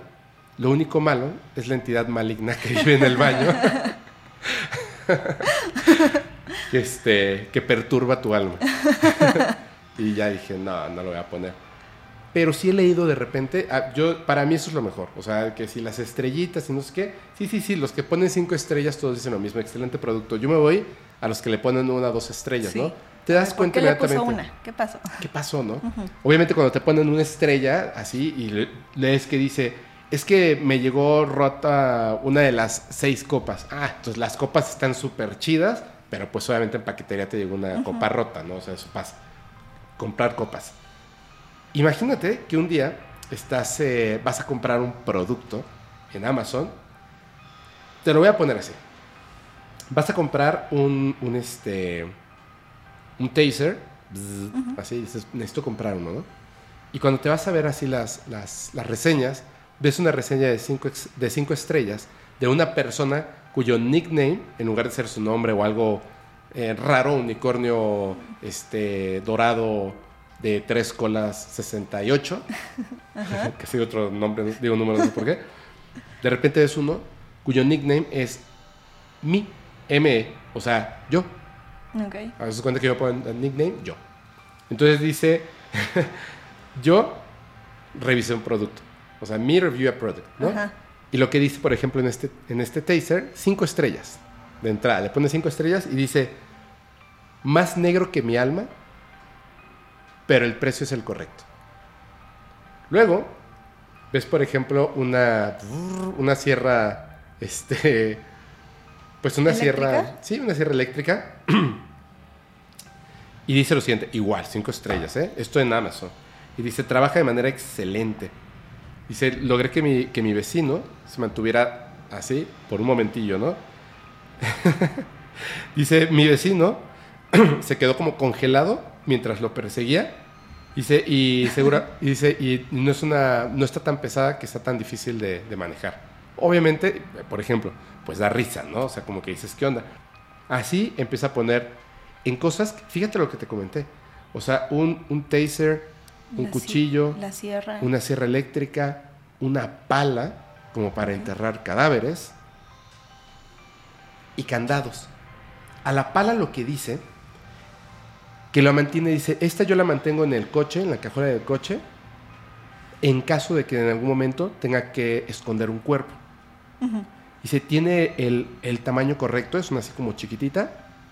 Dice, pero dice, dice, no, no viene con un enano, pero pues es buena, ¿no? Tal cual, cinco estrellas. Y a los candados, estos candados son unos candados grandes, o sea, de- del tipo Master Lock, son unos Ujú, candados sí. grandes. Dice, trabajan excelente. Dice, puf. Al usarlos, no, no, van a, no van a detener por mucho tiempo a una persona que esté encerrada, es decir, o sea, en la puerta.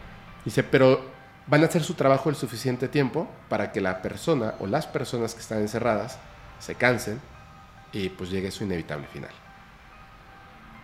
Todo esto real aparece ahí.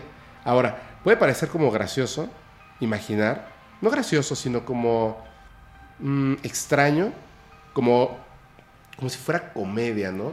Sí, justamente me suena algo que yo diría. Porque, por ejemplo, Ajá. eh, pues ves cómo me he visto yo. Entonces, cuando usaba el metro muy seguido, pues las señoras se me quedaban viendo, ¿no? Entonces, mi táctica era espantar señoras. Ok.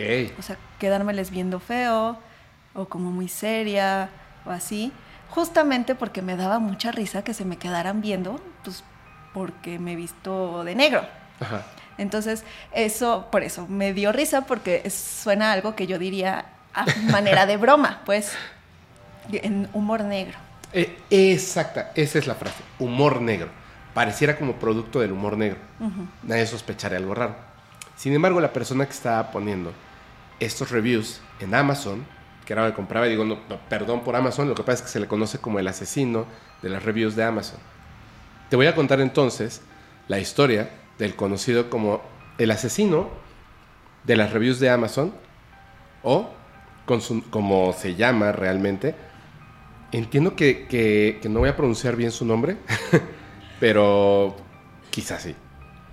Todd Colhead. Colhead. Se escribe muy raro. Entonces, Todd Colhead. Eh, más fácil, Todd. Todo. Todd. Esta persona, no lo estoy disculpando, por supuesto que no, es un monstruo. Sin embargo, es, tiene esto que se repite con, con una infancia súper problemática, que ya venía con muchos problemas. Y a diferencia de otros asesinos, lo, lo que hemos platicado en, en muchas ocasiones, está esta idea de que son súper inteligentes. Cuando en realidad no. O sea, sí tienen algunos picos de inteligencia como todos los seres humanos en algo en específico. Sí. Pero Una socialmente inteligencia diferente. una inteligencia diferente, pero socialmente, por ejemplo, es donde son inteligentes. La gente dice, ay, era bien agradable, ¿cierto? Sí. Pero si tú ves sus registros de escuela, bruto. O sea, bruto bestia, ¿no? Si tú ves, este, eh, no sé, en sus habilidades musicales, este, creativas, etcétera, bruto. O sea, no, no son realmente inteligentes. Este es una de esas excepciones. Ok. Fíjate, socialmente no funcionaba bien. Ahorita, ahorita me voy a platicar de eso. Pero bueno, Todd, esto ocurre, eh, te digo, muy recientemente. Ahorita vas a ver por qué. Él nace el 7 de marzo de 1971 en Fort Lauderdale, en Florida. En Estados Unidos, desde que nace, a partir, o sea, en el momento en el que nace, su madre se llama Regina, su padre William Samsel. Desde que él nace, el papá así de, "Mm, mm, mm, no quiero, y se vuelve tan conflictivo que los padres se divorcian. Inmediatamente, o sea, eh, el padre biológico se va y la madre, al poco tiempo, cuando Todd tiene tres años, se casa con otro hombre. Este hombre, uno podría pensar, uff, por lo menos ahorita va a empezar así a tener una, una vida buena, Todd, porque legaliza al niño a su nombre con su apellido. Entonces legaliza eh, a- al niño, o sea, lo adopta, digamos, legalmente, y se vuelve como que su padre, pero no es su padre biológico. Desde el momento en el que Todd está muy pequeño, esta persona, su padrastro, lo trata terrible. O sea, una violencia tanto física como psicológica horrible. O sea, en, en un niño tan chiquito. Tanto es así, imagínate, tanto es así la violencia que ejerce este hombre sobre todo que la madre se divorcia de esta persona por la, por la manera en la que maltrata a todo. Y supongo yo que a ella también. Pero ve que es- eh, esto es súper extraño ve, y pasa muchísimo. Se vuelve a casar con él. En dos ocasiones. y bueno, mientras está ahí viviendo este, Todd y va creciendo, Todd, obviamente ya, pues ya es un, niño más grandecito, que ya está yendo al kinder y más. Y él siempre le está suplicando a su mamá que por favor, o sea, él sabe que esta persona no es su padre biológico, o sea, él sabe que tiene un papá. Y le pide que por favor lo mande con su padre biológico. Y la mamá pues obviamente no le hace caso, ¿no? Todo empieza a comportarse de una manera extraña, pero es, es como un como eh, es este comentario donde obviamente los padres o los tutores legales nunca se quieren echar la culpa, siempre dice, no, es que él desde chiquito tenía como, como ciertas actitudes extrañas. Todd tenía unas actitudes violentas que por supuesto eso no, no era parte del niño desde que nació, sino por culpa de esta violencia que estaba viviendo en casa. Pero no solamente eso. O sea, Todd, además de tener estos, estos, eh, estas formas violentas, imagínate esto, desde que estaba muy pequeñito, tenía pensamientos y deseos sexuales perversos. Lo cual no es normal. Por supuesto, estaba escuchando cosas que lo iban, le estaban como eh, modificando totalmente su comportamiento, siendo un niño tan chiquito. Cuando estaba en la, obviamente en el kinder, habían reportes graves de que era violento con otros niños. Muy violento, muy violento. O sea, estamos hablando de un niño que de repente les pegaba a otros. O sea, un niño que que realmente con su violencia, siendo un niño, lastimaba al grado en el que ya eran reportes graves los que estaba viviendo todo. No solamente eso, una vez destruyó la propiedad escolar. O sea, no se sabe exactamente qué fue lo que pasó, pero dicen que tenía unos ataques de ira tanto así. Yo supongo que rompió mesas, este... Un vidrio o algo Vidrios, sí, sí, sí, o sea, era un niño que estaba así tremendo.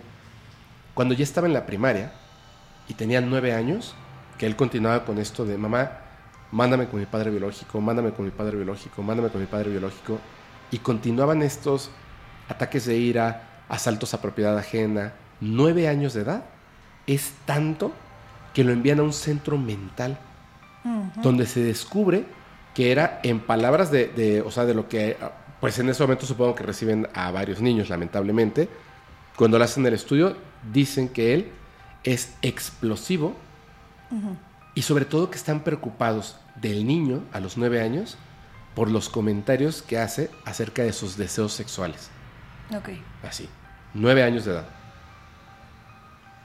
Empieza a hacer algo que tú sabes perfectamente, que es un indicio claro de una persona que, va a futuro, probablemente, convertirse en un criminal peligroso es que empieza a torturar pequeños animales. Consigue así chiquito, tiene un, rifle de estos de diábolos y, le dispara a su perro.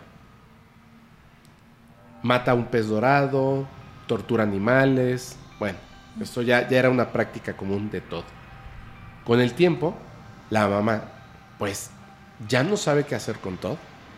Y es tanto, o sea, el la violencia que está sufriendo todo, todo lo que, imagínate que todos los días te están diciendo de la escuela es que su hijo mordió a otra persona, le arrancó un pedazo de carne, eh, ves que mata al perro, tortura animales, de repente lo encuentras en el patio que está este cortándole las patas a un conejo mientras está vivo, o sea, y, y un niño de nueve años que te está haciendo comentarios perversos, enfermos, sexuales, yo creo que ya, ya estaban al grado de, no, o sea, esto es demasiado. Y decía entonces mandarlo con el papá, con el padre biológico. Se lo manda y resulta que el padre, ¿te acuerdas que desde que nace se divorcian? Sí. Y con él no se volvió a casar. Sí, no, no. El padre estaba obsesionado con las armas. Y era un tipo que además tenía varias novias. O sea, ya sabes la calidad de papá. De persona más bien. Ya te imaginarás. Bueno. Apenas persona. Apenas persona. Imagínate esto. Los primeros días, todo estaba contento de llegar a vivir con el padre biológico. Le gustan las armas, él en sus pensamientos perversos sexuales y el padre tiene un montón de novias. Imagínate el tipo. ¿Cómo debe de ser? Debe de ser el día de hoy. ¿Cómo debe de ser que Todd, con todo esto que tenía, le empieza a suplicar a su mamá que por favor regrese? La violencia que ejercía el padre biológico en Todd y las cosas que hacía, para Todd era demasiado. Sí, le quito lo de apenas persona, no persona. No persona, tal cual. Y entonces le está suplicando y suplicando y suplicando ahora a su mamá que quiere regresar a casa. Y su mamá le pone mil excusas, mil excusas para que él se mantenga con su padre biológico.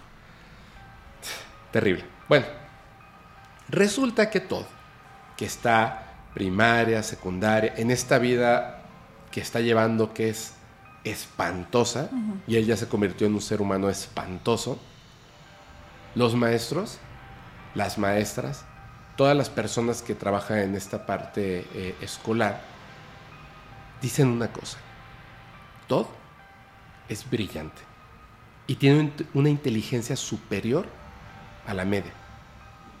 Por, por decirlo en otras palabras, o sea, Todd no es, no cabe, o sea, no entra en esta, eh, pues, media de los asesinos seriales, que en realidad son tontos. Él no, él es muy inteligente. De hecho, lo describen como una persona brillante. Resulta que él comienza su carrera criminal muy, muy, muy pronto. La verdad, que el hecho de que haya comenzado su, su carrera criminal tan joven, dejó una mancha en su expediente. Tan grande era la mancha en su expediente que la humanidad, la sociedad, nos libramos de posiblemente uno de los peores asesinos seriales de la historia. Mm, Solo por esto. O sea, siendo, imagínate, todo lo que estaba viviendo y además era brillante, empieza joven. Voy a esto. En 1986, cuando tiene 15 años de edad, 15 años de edad, secuestra de su casa a una niña de 14 años. O sea, a los 15 años de, edad, logra entrar a la casa de esta niña de 14 sin ser visto. Secuestra a esta niña. Se la lleva, la ata con una soga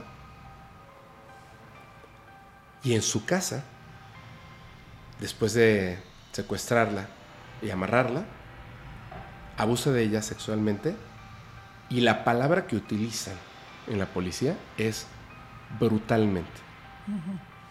Pero no le quita la vida. Lo que hace es que la amenaza de muerte. Y le dice que si le cuenta a alguien lo que hizo, si le cuenta a alguien, no solamente la va a matar a ella, va a matar a sus padres, va a matar a toda su familia y va a matar así como que a todos los conocidos que tenga. Entonces, esta niña, pues obviamente, al principio, pero al principio unos días, se mantiene en silencio por el miedo. Y de alguna manera, obviamente, obviamente, los padres, la gente a su alrededor se da cuenta de que algo malo, terrible acaba de pasar. Y termina hablando. Y entonces levanta el reporte en la policía. Y llega la policía por todo. Dice la policía que cuando lo detienen, o sea, él en ese momento lo que le, lo que él estaba de mala gana. Y de hecho confiesa que comete el crimen, pero lo hace de mala gana. Esa, es la frase, de mala gana. Porque estaba como, como molesto de... Habló. ¿Me entiendes? Sí. Y es tan inteligente que sabe perfectamente que si dice, no, yo no fui todo, se va a enfrentar a algo peor. Lo sabe, pero está de mala gana. No por el crimen terrible que cometió. No. No, porque lo puso en la situación de tener que pasar por todo el proceso de... Exactamente, exactamente. Él, la mamá, cuando se entera de lo que acaba de pasar, intenta como pues tratar de calmar a la policía, a los jueces, diciéndoles que seguramente lo hizo no porque sea un criminal, no porque sea peligroso, sino que fue una forma de desahogarse y pedir auxilio como una forma de rebelión, de rebelarse en contra de su padre abusivo, su padre biológico. Entonces fue como que la suma de todo lo, horrible que está viviendo con su padre biológico, que explotó y lanzó toda su ira en contra de esta pobre niña, ¿no? Entonces, la policía es así como de... No. Sobre todo el juez. Porque ella lo que pedía es que le dieran libertad condicional. Siendo que no es mayor de edad, pues sigue siendo Sí, se juzga como menor. Se juzga como menor y dice, no, por favor. O sea, sean amables con Todd. Todd ha sufrido. Todd tiene un padre terrible. Todd me suplicaba que, que yo regresara por él no lo hice. Estaba sufriendo muchísimo. Por favor, sean suaves con él. Y bueno, el juez retira el cargo de agresión sexual, pero secuestró a una persona. Entonces, para empezar, dice, no lo vamos a juzgar por la agresión sexual, porque si no, entonces ya no sale nunca. Ok. Pero sí lo vamos a juzgar por el secuestro de una persona. Y para evitar que esto vuelva a ocurrir en el futuro, de cualquier forma, lo vamos a registrar como delincuente sexual. Sí. Que eso es muy común en Estados Unidos. sí, sí. Digo, no sé si en México. En, en México apenas se está implementando, pero sí, justamente en Estados Unidos, cuando ya te tienen en ese registro de agresor sexual para pedir trabajo, comprar una casa, Claro. este, rentar un carro, lo que quieras hacer, es como, ah, sí, Que de, soy agresor sexual. de hecho hay una página web donde Sí. entras y ves eh, cuántos Sí, agresores buscan. sexuales hay alrededor de ti. Sí, lo buscan por nombre y, y ahí sale, claramente. Ahora, chécate esto. ¿Cuánto tiempo crees que le dieron de prisión? Híjole. Eh, dos años. 15. ¿15 años? Y uno diría, muy bien, ¿no? Muy bien, 15 años. Híjole, qué duro. ¿Por qué digo qué duro? Porque si no hubieran quitado el, el este... Digo, por supuesto, ni el juez ni la policía podrían saber que se iba a terminar eh, convirtiendo en un monstruo. O sea, no lo podían saber, ¿no? A lo mejor siempre está la esperanza de que se reforme, sobre todo estando tan joven, separándole de todo esto horrible que está ocurriendo a su alrededor y pagando su crimen. Pero eh, esos 15 años no fueron como uno se lo, se lo imaginaría. No era una persona violenta en prisión, no agredía a sus compañeros, nada. Era tranquilo, era inteligente y se dedicó a estudiar. En esos 15 años en prisión, que los tuvo que cumplir todos, porque el juez como que ya se olía algo. Y dijo, híjole, o sea, no puedo ser tan severo siendo que es un menor de edad, pero tampoco puedo ser suave, puesto que se ve claramente que esta persona no está bien. O sea, no sabemos si lo vamos a poder corregir o no. Entonces pidió, por favor, que no hubiera una manera de que, por, o sea, Sí. de que, ay, es que se porta muy bien. Sí, eh, ¿Cómo se llama? Sin parole, sin... Sí, que no le fueran, no le fueran a bajar la este. ni o por sea, buen comportamiento, ni por nada. exacto. No importa si tenía buen comportamiento o no, que no le fueran a bajar la sentencia, que él cumpliera su sentencia de 15 años. En 1987, en un examen psiquiátrico, obviamente en prisión, esto es lo que revela. Ahora sí ya lo van a estudiar bien, ¿no? Ya que estamos aquí. Es un hombre con una inteligencia superior. Personalidad altamente antisocial. Esta persona claramente es una amenaza. Sí. O sea, lo que están diciendo básicamente es los problemas que trae, la edad que tiene, lo que hizo, el crimen que cometió, su inteligencia y la forma antisocial que tiene, Sí, lo hacen peligroso. peligroso. Entonces dijeron, ¿sabes qué? Que ahí se quede. Pero iban a ocurrir estos 15 años en prisión y él utiliza estos 15 años y estudia ciencias de la computación mientras está en prisión. Básicamente, o sea, informática, ¿no? Sale en el 2001, cumple sus 15 años de prisión y lo que hace es que dice, pues yo no me voy a ir a vivir ahí, eh, este, Florida, donde vive mi familia y mi padre biológico y donde cometí el crimen, me voy a ir así como que a otro lugar, Sí. ¿no? Y se va a Carolina del Sur, del Sur, a un lugar que se llama Spas, Spartanburg. Spartanburg, perdón, es que nunca, la verdad es que no sabía de este lugar. Spartanburg, en Carolina del Sur. Ahí se queda y sigue estudiando. En 2004 se matricula en la Universidad del Norte de Carolina del Sur. Ahí, uno de los maestros, después de que obviamente pasa todo lo que les voy a contar, uno de los maestros se sorprende de que Todd haya sido capaz de estas cosas, porque dice que era un estudiante brillante, que si alguien le hubiera dicho que en algún momento esa persona cometió un crimen y acaba de, de salir de estar 15 años en prisión y va a hacer todo esto, imposible. Es una persona, sí quizá un poco antisocial, reservada, pero es amable, es, un buen estudiante. Un gran peligro. ¿Dónde aprendió esto? Porque él no era así, acuérdate. Él era todo lo contrario. Sí, pues. Él, no, él era una persona antisocial. Rompía cosas, destruía. No se aguantaba a los comentarios ni a los nueve años. Pues en prisión. Aprendió de lo que hizo. No que haya aprendido a no hacerlo, sino de la regué. Por ejemplo, cuando dejé que regresara a su casa esta chica. Sí. ¿Ves? Si yo llamo la atención y tengo una mancha en el expediente, peligroso para mí. Entonces, ahora me comporto, finjo.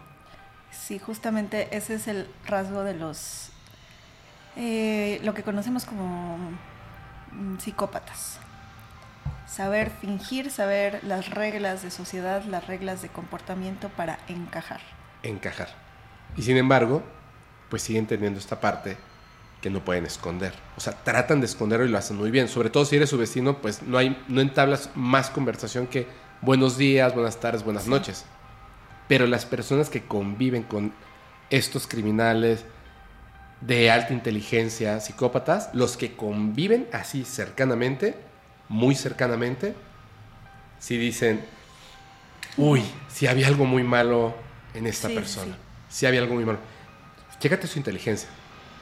Después de haber estudiado informática, después de haberse eh, matriculado en la Universidad del Norte de Carolina del Sur, primero empieza trabajando como diseñador gráfico y haciendo otras cosas, pero se da cuenta de algo. Yo primero necesito mucho dinero. Necesito dinero. Y se da cuenta de que puede trabajar como agente inmobiliario. Entonces, en el 2006 lo certifican como un agente inmobiliario convence a las personas y a esto se le suma que hay una, una así, ¡pum! De repente todo mundo andaba comprando propiedades, esto y lo otro. Imagínate, una persona brillante, peligrosa, con todo esto encima, que además tiene el propósito de, de ser muy bueno en lo que está haciendo, empieza a vender. Tanto así que él se compra una casa. Con este, este intelecto superior, se vuelve en un gran agente inmobiliario, tal cual, gran agente inmobiliario. De hecho, ahorita van a ver alguna fotografía donde tú ves su fotografía y dices, no manches, no lo creo. O sea, esa sonrisota, esas fotos, ya sabes, de agente inmobiliario así de... Muy este, estadounidenses. Muy, muy, muy estadounidenses. Hasta Donald Trump lo hizo. Fue agente inmobiliario y lo tiene. Bueno, él empieza a trabajar empieza a 2006. Ya agente inmobiliario certificado, empieza a trabajar, empieza a hacerse dinero. Hay personas que trabajan con él, bla, bla, bla, bla. Estas personas, cuando después son entrevistadas, dicen que aunque parecía ser una persona muy agradable, muy agradable, que es muy inteligente, o sea que claramente brillaba y se desmarcaba de los demás, por ser tan inteligente. De repente les decía, vamos a comer. Llegaban a un restaurante, todo muy bien, los agentes inmobiliarios, y cuando llegaba la mesera, los comentarios que salían de la boca de todo. Imagínate esto, 2006. Estas personas que de repente, digo, sin decirlo en mala onda, que de repente le pegan a un negocio y tienen un montón de dinero llegan al restaurante y está la mesera guapa y hacen estos comentarios que son súper inapropiados. Estamos hablando de hace casi 20 años. Imagínate que estos misma, estas mismas personas que trabajan con él, que lo conocen, se incomodaban muchísimo. Ellos se incomodaban.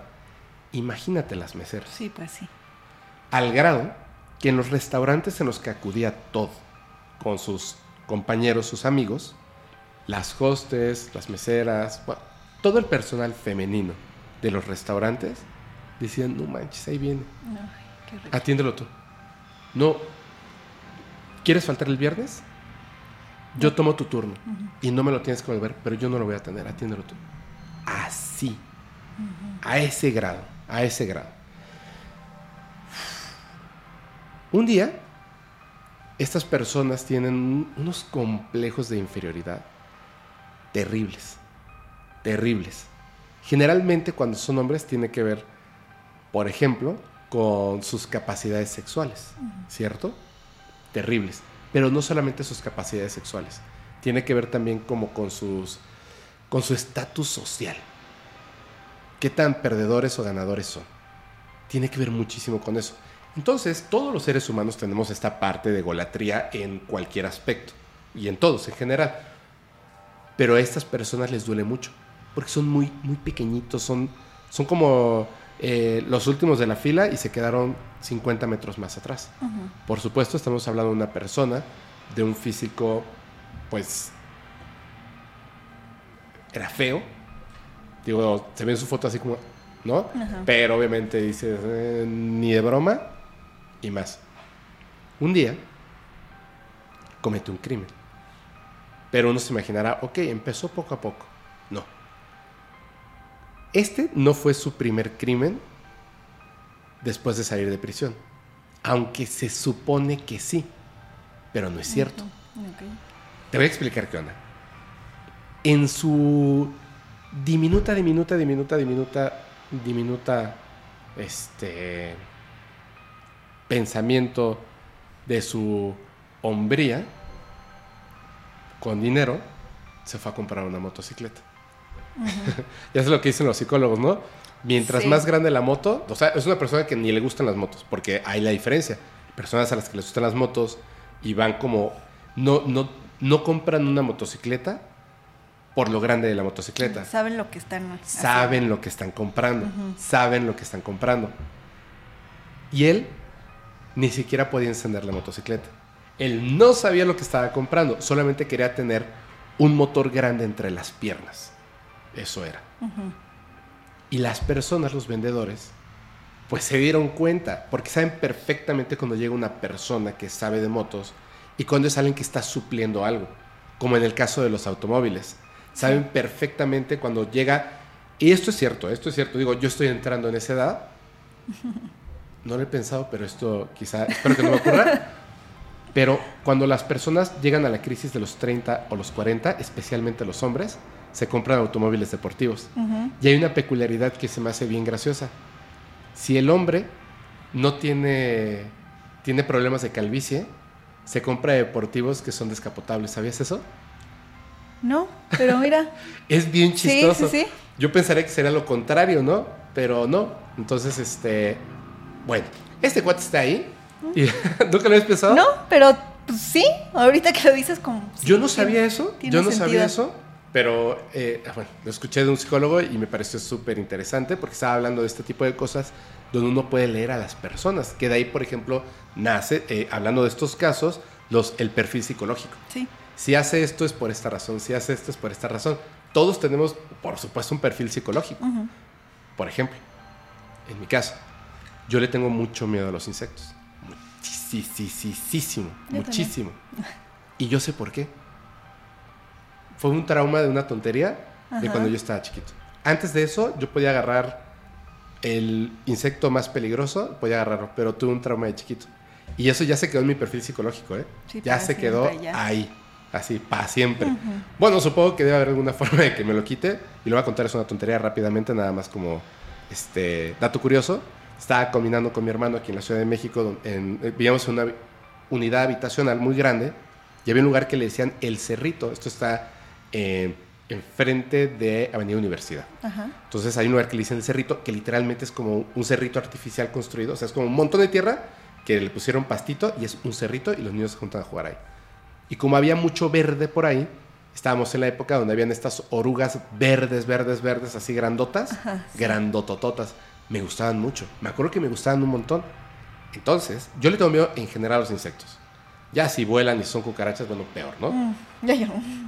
Estaba una de estas orugas caminando y yo la vi, pero era enorme, o sea, era una cosa así enorme y la vi. Y yo traté, o sea, me embobé viéndola mientras caminábamos y no le dije, o sea, se me olvidó decirle a mi hermano como, hasta un ladito no lo vais a pisar. Y cuando vi que le iba a pisar, quise decir, cuidado, pero ya no pude. Y no la pisó totalmente. Sin querer, la pisó solamente la parte de atrás, la mitad. Entonces, todo lo que compone la oruga se le fue hacia arriba, pero no explotó. Se infló mientras movía las patitas. Ay, no manches. Sentí, digo, ahorita así lo digo y, oh, está sudo. Como pensar en el sufrimiento del animal y es tan grotesco ver eso así de, ah. Y desde entonces me quedó ese trauma de los insectos. Yo tengo un trauma heredado con los insectos. ¿Sí?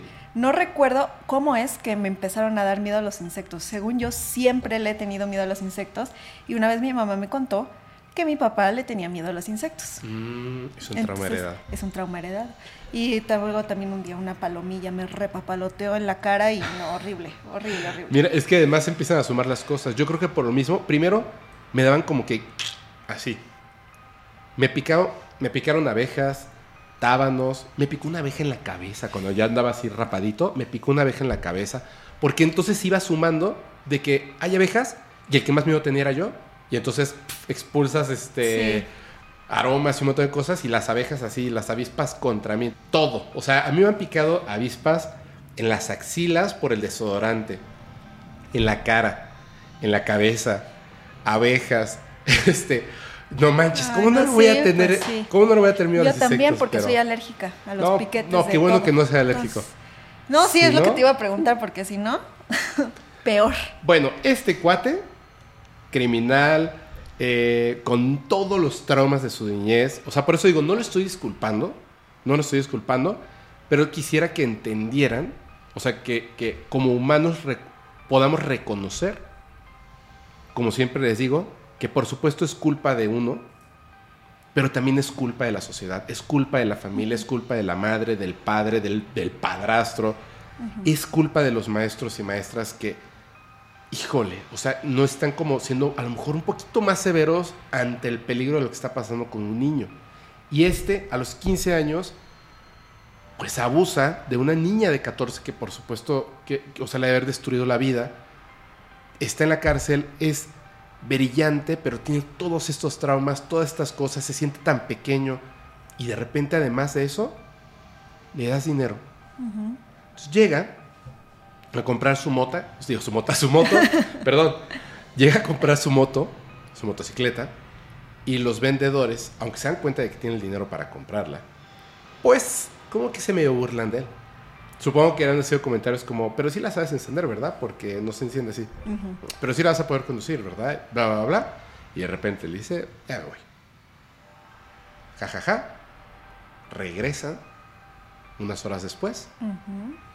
Mata tiros a todos los que encontró en ese momento ahí.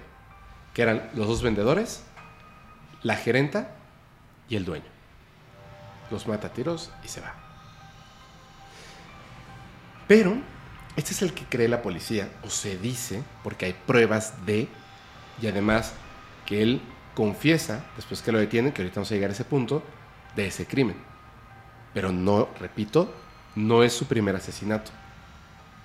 Hubo más. Tiempo después de haber cometido ese crimen, también a una mesera que le llamó la atención y a su novio los secuestra y los mata. ¿Vale? Al novio inmediatamente. Fue así como de pam, pam, pam, adiós. Y a ella la mantiene viva por un tiempo, donde por supuesto ya sabemos lo que hizo en esos días. Tiempo después, desaparecen dos personas y la familia de estas personas acuden a la policía y dicen, oye, ¿sabes qué? Eh, desaparecieron estas personas y empiezan a buscarlas. Empiezan a buscarlas, empiezan a buscarlas. Y lo que quizá él no contaba con esto, porque era muy cuidadoso, es que la policía ya había avanzado en la tecnología muchísimo. Y entonces por medio de, de la, ¿cómo se le llama? Triangulación. Sí de la posición de sus dispositivos móviles, siendo que son pareja, se dan cuenta cuál es el último punto donde estuvieron estas personas. Este es el último punto, si no estas personas, sus celulares. Sus celulares, ajá. Y entonces llegan. Uf, chécate esto. ¿Qué pasó? ¿Qué ibas a decir? No, no, no. ¿Segura? Segura. Vale. 3 de noviembre de 2016. Ok. Llega la policía a un lugar en el bosque. En este lugar en el bosque, en esta zona boscosa, cuando empiezan a inspeccionar, que están buscando obviamente la posición, dicen por aquí debe de estar y empiezan a buscar, se encuentran un contenedor metálico de 4 metros y medio por 9. ¿Ok? Como de estos donde transportan cosas eh, de un país a otro por medio del mar. Sí. Un contenedor de más o menos algo así, más o menos algo así, para que se hagan una idea. En medio del bosque. Lo abren porque escuchan en su interior, cuando se acercan, en Estados Unidos hay muchas cosas locas por ahí. Entonces, Sí, sí. a lo mejor dicen algo que dejaron por ahí, pero vamos a investigar.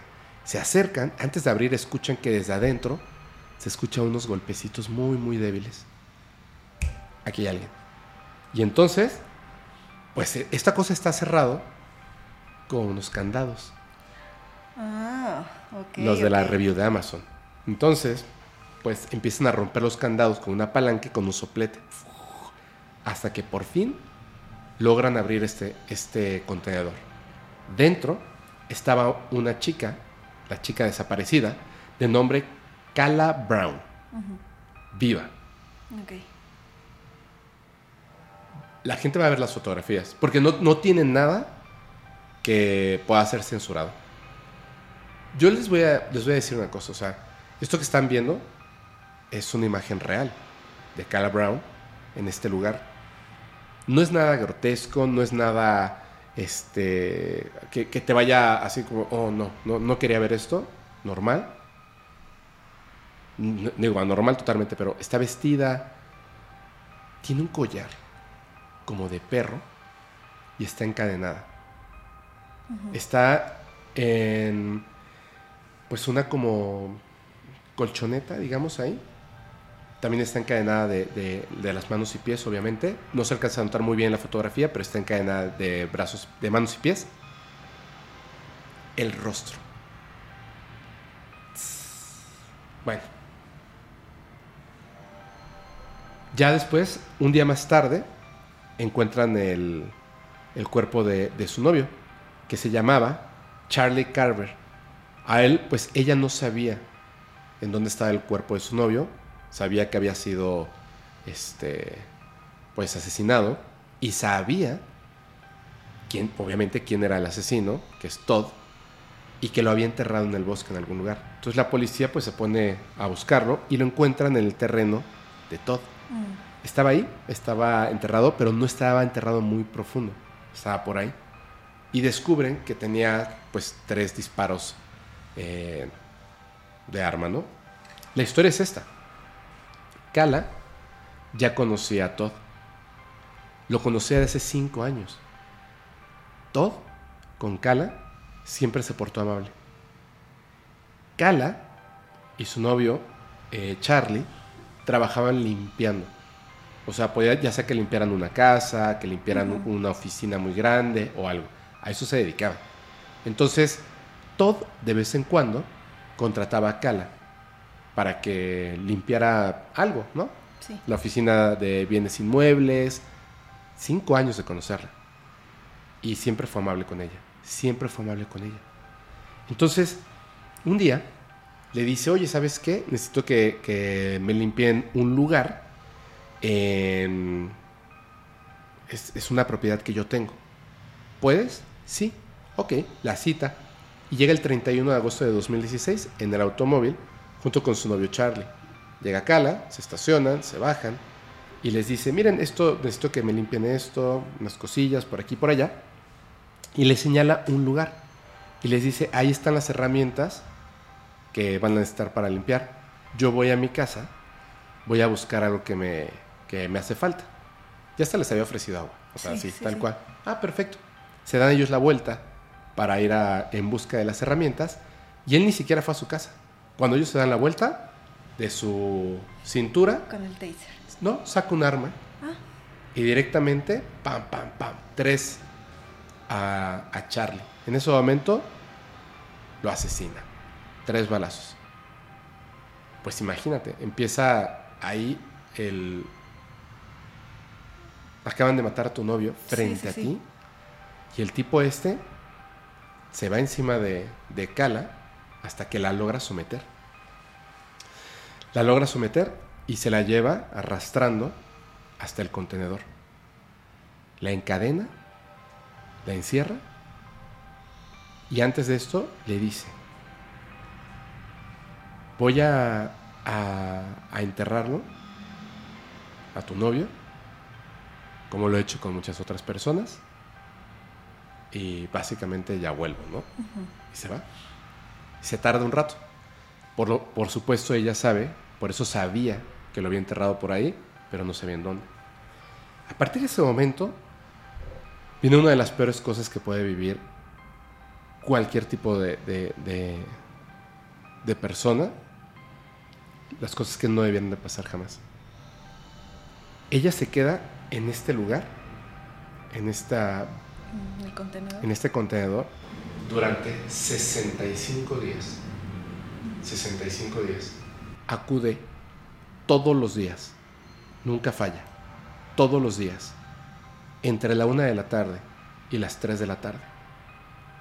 Abre el contenedor, ella escucha cuando está abriendo los candados, abre el contenedor, entra, le quita el collar del cuello, de las manos y de los pies, la lleva caminando hasta su casa, a su habitación, con la pistola cargada, sometiéndola con violencia con la pistola, abusa sexualmente de ella y mientras lo hace, le repite la siguiente frase. Solo te dejo viva para darme placer. Pero si haces algo, voy a quitarte la vida, como lo hice con tu novio. Tú ya no importas. 65 días. Después del abuso, le permite ir al baño y luego a punta de pistola la regresa al lugar, la vuelve a encadenar y la deja encerrada. Repito, todos los días durante 65 días. Imagínate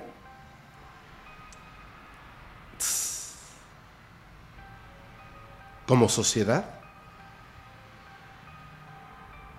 lo que es que somos una entidad todos. Somos parte de lo mismo. El juez que ya había dicho cuando él tenía 15 años de edad. No le puedo, este, no debo de permitir de ninguna forma que esta persona se le disminuya la condena. Y no lo estoy disculpando, pero no podía saber lo que iba a pasar en el futuro.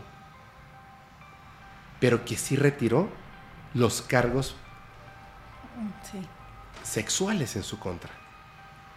Imagínate cuando recuerdas yo a ese chico hace 15 años, bueno, ya es un hombre, decidimos en conjunto no dejarlo por siempre en prisión. Pues sí. Y ve lo que acaba de hacer.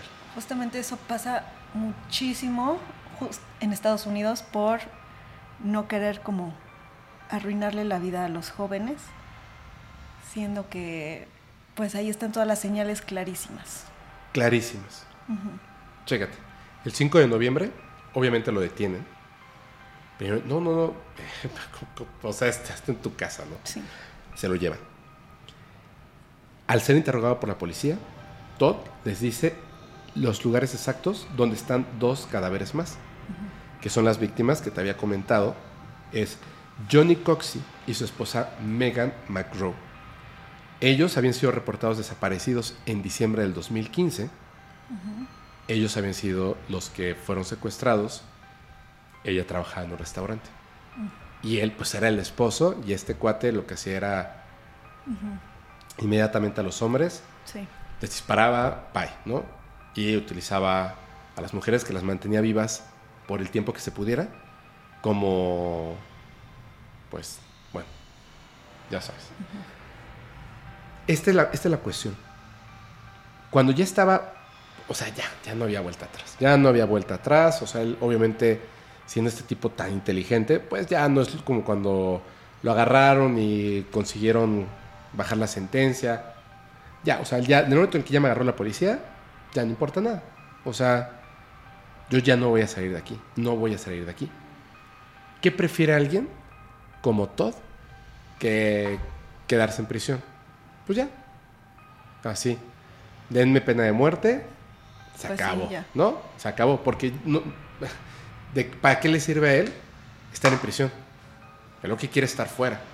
Porque más allá, como consecuencia de sus actos criminales, más allá de ser un asesino serial, él era, es que estas palabras son las que siempre son muy fuertes, pero un violador, ¿cierto? Entonces, dentro de prisión, y entonces comenta, por ejemplo, de cuando mata a estas cuatro personas. Y se entera durante el juicio, cuando él empieza a hablar, que las cosas han cambiado. Chécate. Él dice que cuando estaba ahí, o sea, después de confesar las cuatro personas que les disparó por, por lo- porque se burlaron de él porque no sabía manejar la Manejar la motocicleta moto. ni nada, llega su madre y su padrastro. Y entonces, en, en un momento, pues ya ves que obviamente no importa, ¿no? O sea, los pueden visitar porque son familiares directos, etc. Y todo a ellos, a su mamá y a su padrastro, les confesó todos los crímenes.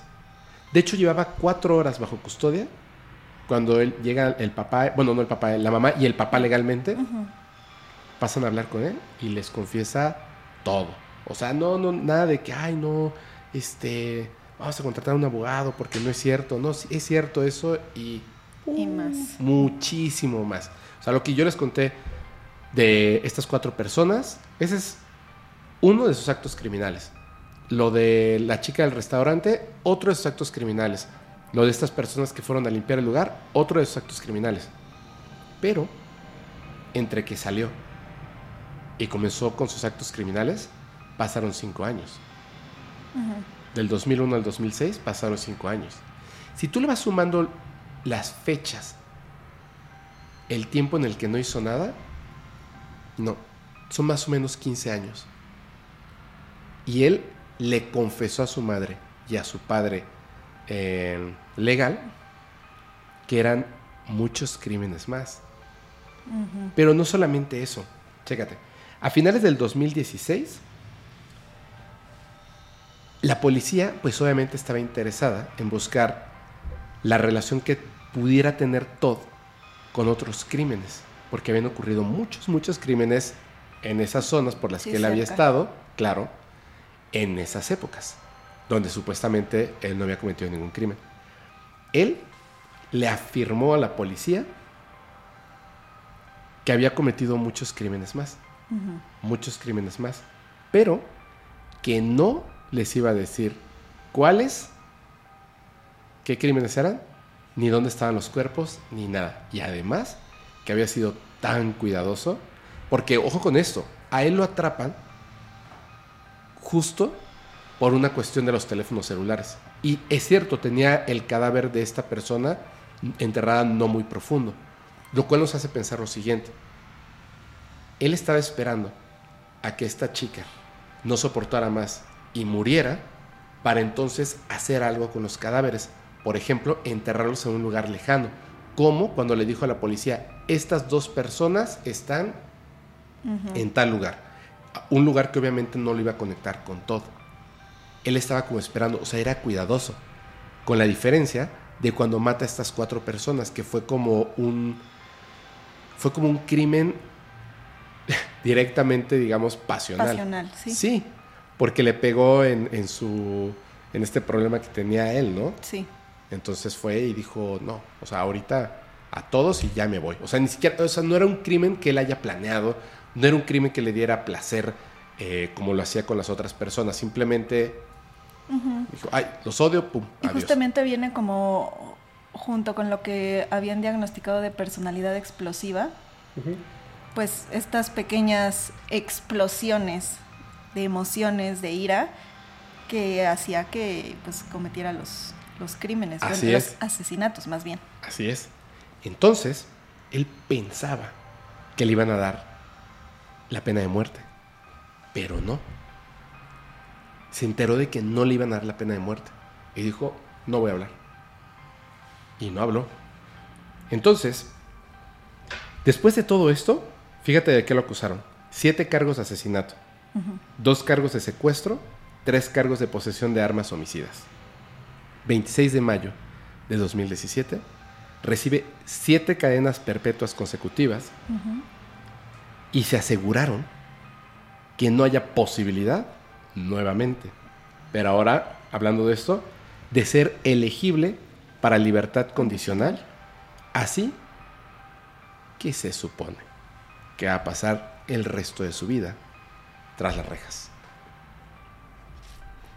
Después de todo lo que hizo, Sí, ¿no? ¿Cómo ves? pues ah, cuando el sistema falla, cuando el sistema falla pudiendo no hacerlo, Ay, si hubiera forma de ver el futuro. pudiendo no hacerlo, sí. Pero bueno, cuando lo, lo arrestaron por primera vez a los 15. 15, pudo haber habido ahí como cuando los mandan como a terapia o como a estas estas instituciones Sí. que sí son como como cárceles pero hospital mental. Pero eso pasa más como, como en Europa, ¿no? Sí, Y en las Estados, películas, en en Estados Hollywood. Unidos se supone, Se supone. se supone, A un hospital psiquiátrico. un se hospital supone. psiquiátrico, pero como criminal, como detenido, pues. Sí, pero acuérdate que a él lo acusaron para bajarle la, la sentencia. Lo acusaron por este. ah, secuestro. Por secuestro y no por abuso sexual. y no por abuso. Sí. Si lo hubieran acusado por abuso, fíjate qué extraño. Si lo hubieran acusado por abuso, seguramente lo hubieran mandado a un centro de rehabilitación, o sea, un hospital psiquiátrico. Se supone, ¿no? Se supone, y además por el perfil en, en el que tenía alta peligrosidad, Menor de edad, Sí, inteligente, sí, alta peligrosidad. era, era muy recomendable mandarlo a un hospital Sí. psiquiátrico. Por eso digo que este, este tipo de cuestiones son culpa no solamente de- del criminal que vemos en la fotografía, sino también de las personas que estamos alrededor. Digo, no es culpa del juez, no, no, no, no. Es culpa del jurado, es culpa principalmente de las personas cercanas en el momento de su crecimiento. Eso es bien importante. Esto, eso se llama criminogénesis, cómo se gesta la criminalidad. Claro, todos los factores que tienen que ver para que una persona, apenas persona en este caso también, se vuelva un criminal. sí, así es. Terrible, ¿no? Sí.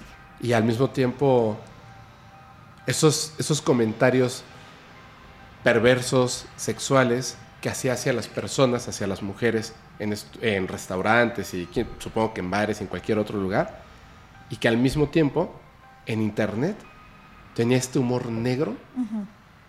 que uno podría decir, jaja, qué chistoso, pero estaba describiendo literalmente para qué utilizaba esas cosas. La pala para este para esconder los cuerpos, los candados para mantener encerradas a sus víctimas, el cuchillo, que fíjate, el cuchillo dijo, nunca No lo he utilizado, usado, no lo he usado, pero si lo usara sería este, pero tenía el taser.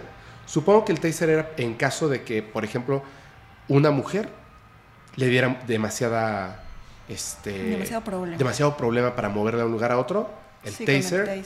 claro, o sea, estaba todo ahí descrito, todo ahí descrito. Sí, sí, sí. Y para el resto de, de los usuarios de internet parece una broma. Una broma de mal gusto, pero una broma. Y no, había un asesino serial.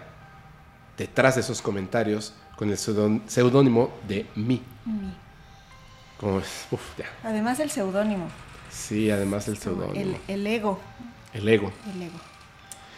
Bueno, pues ya Wow. estuvo, estuvo muy interesante, la verdad me, me- me gustó muchísimo lo de Elizabeth Bathory. Creo que estuvo, este, wow, es una historia del tipo que a mí me parecen como demasiado interesantes porque tienen esta parte de los criminales, pero además, quiera uno que, que no, no, no, no, para nada, pues sí, o sea, todo el mito de la vampiresa, el cuerpo donde está, o sea, hay una cuestión ahí paranormal Sí, sí, sí.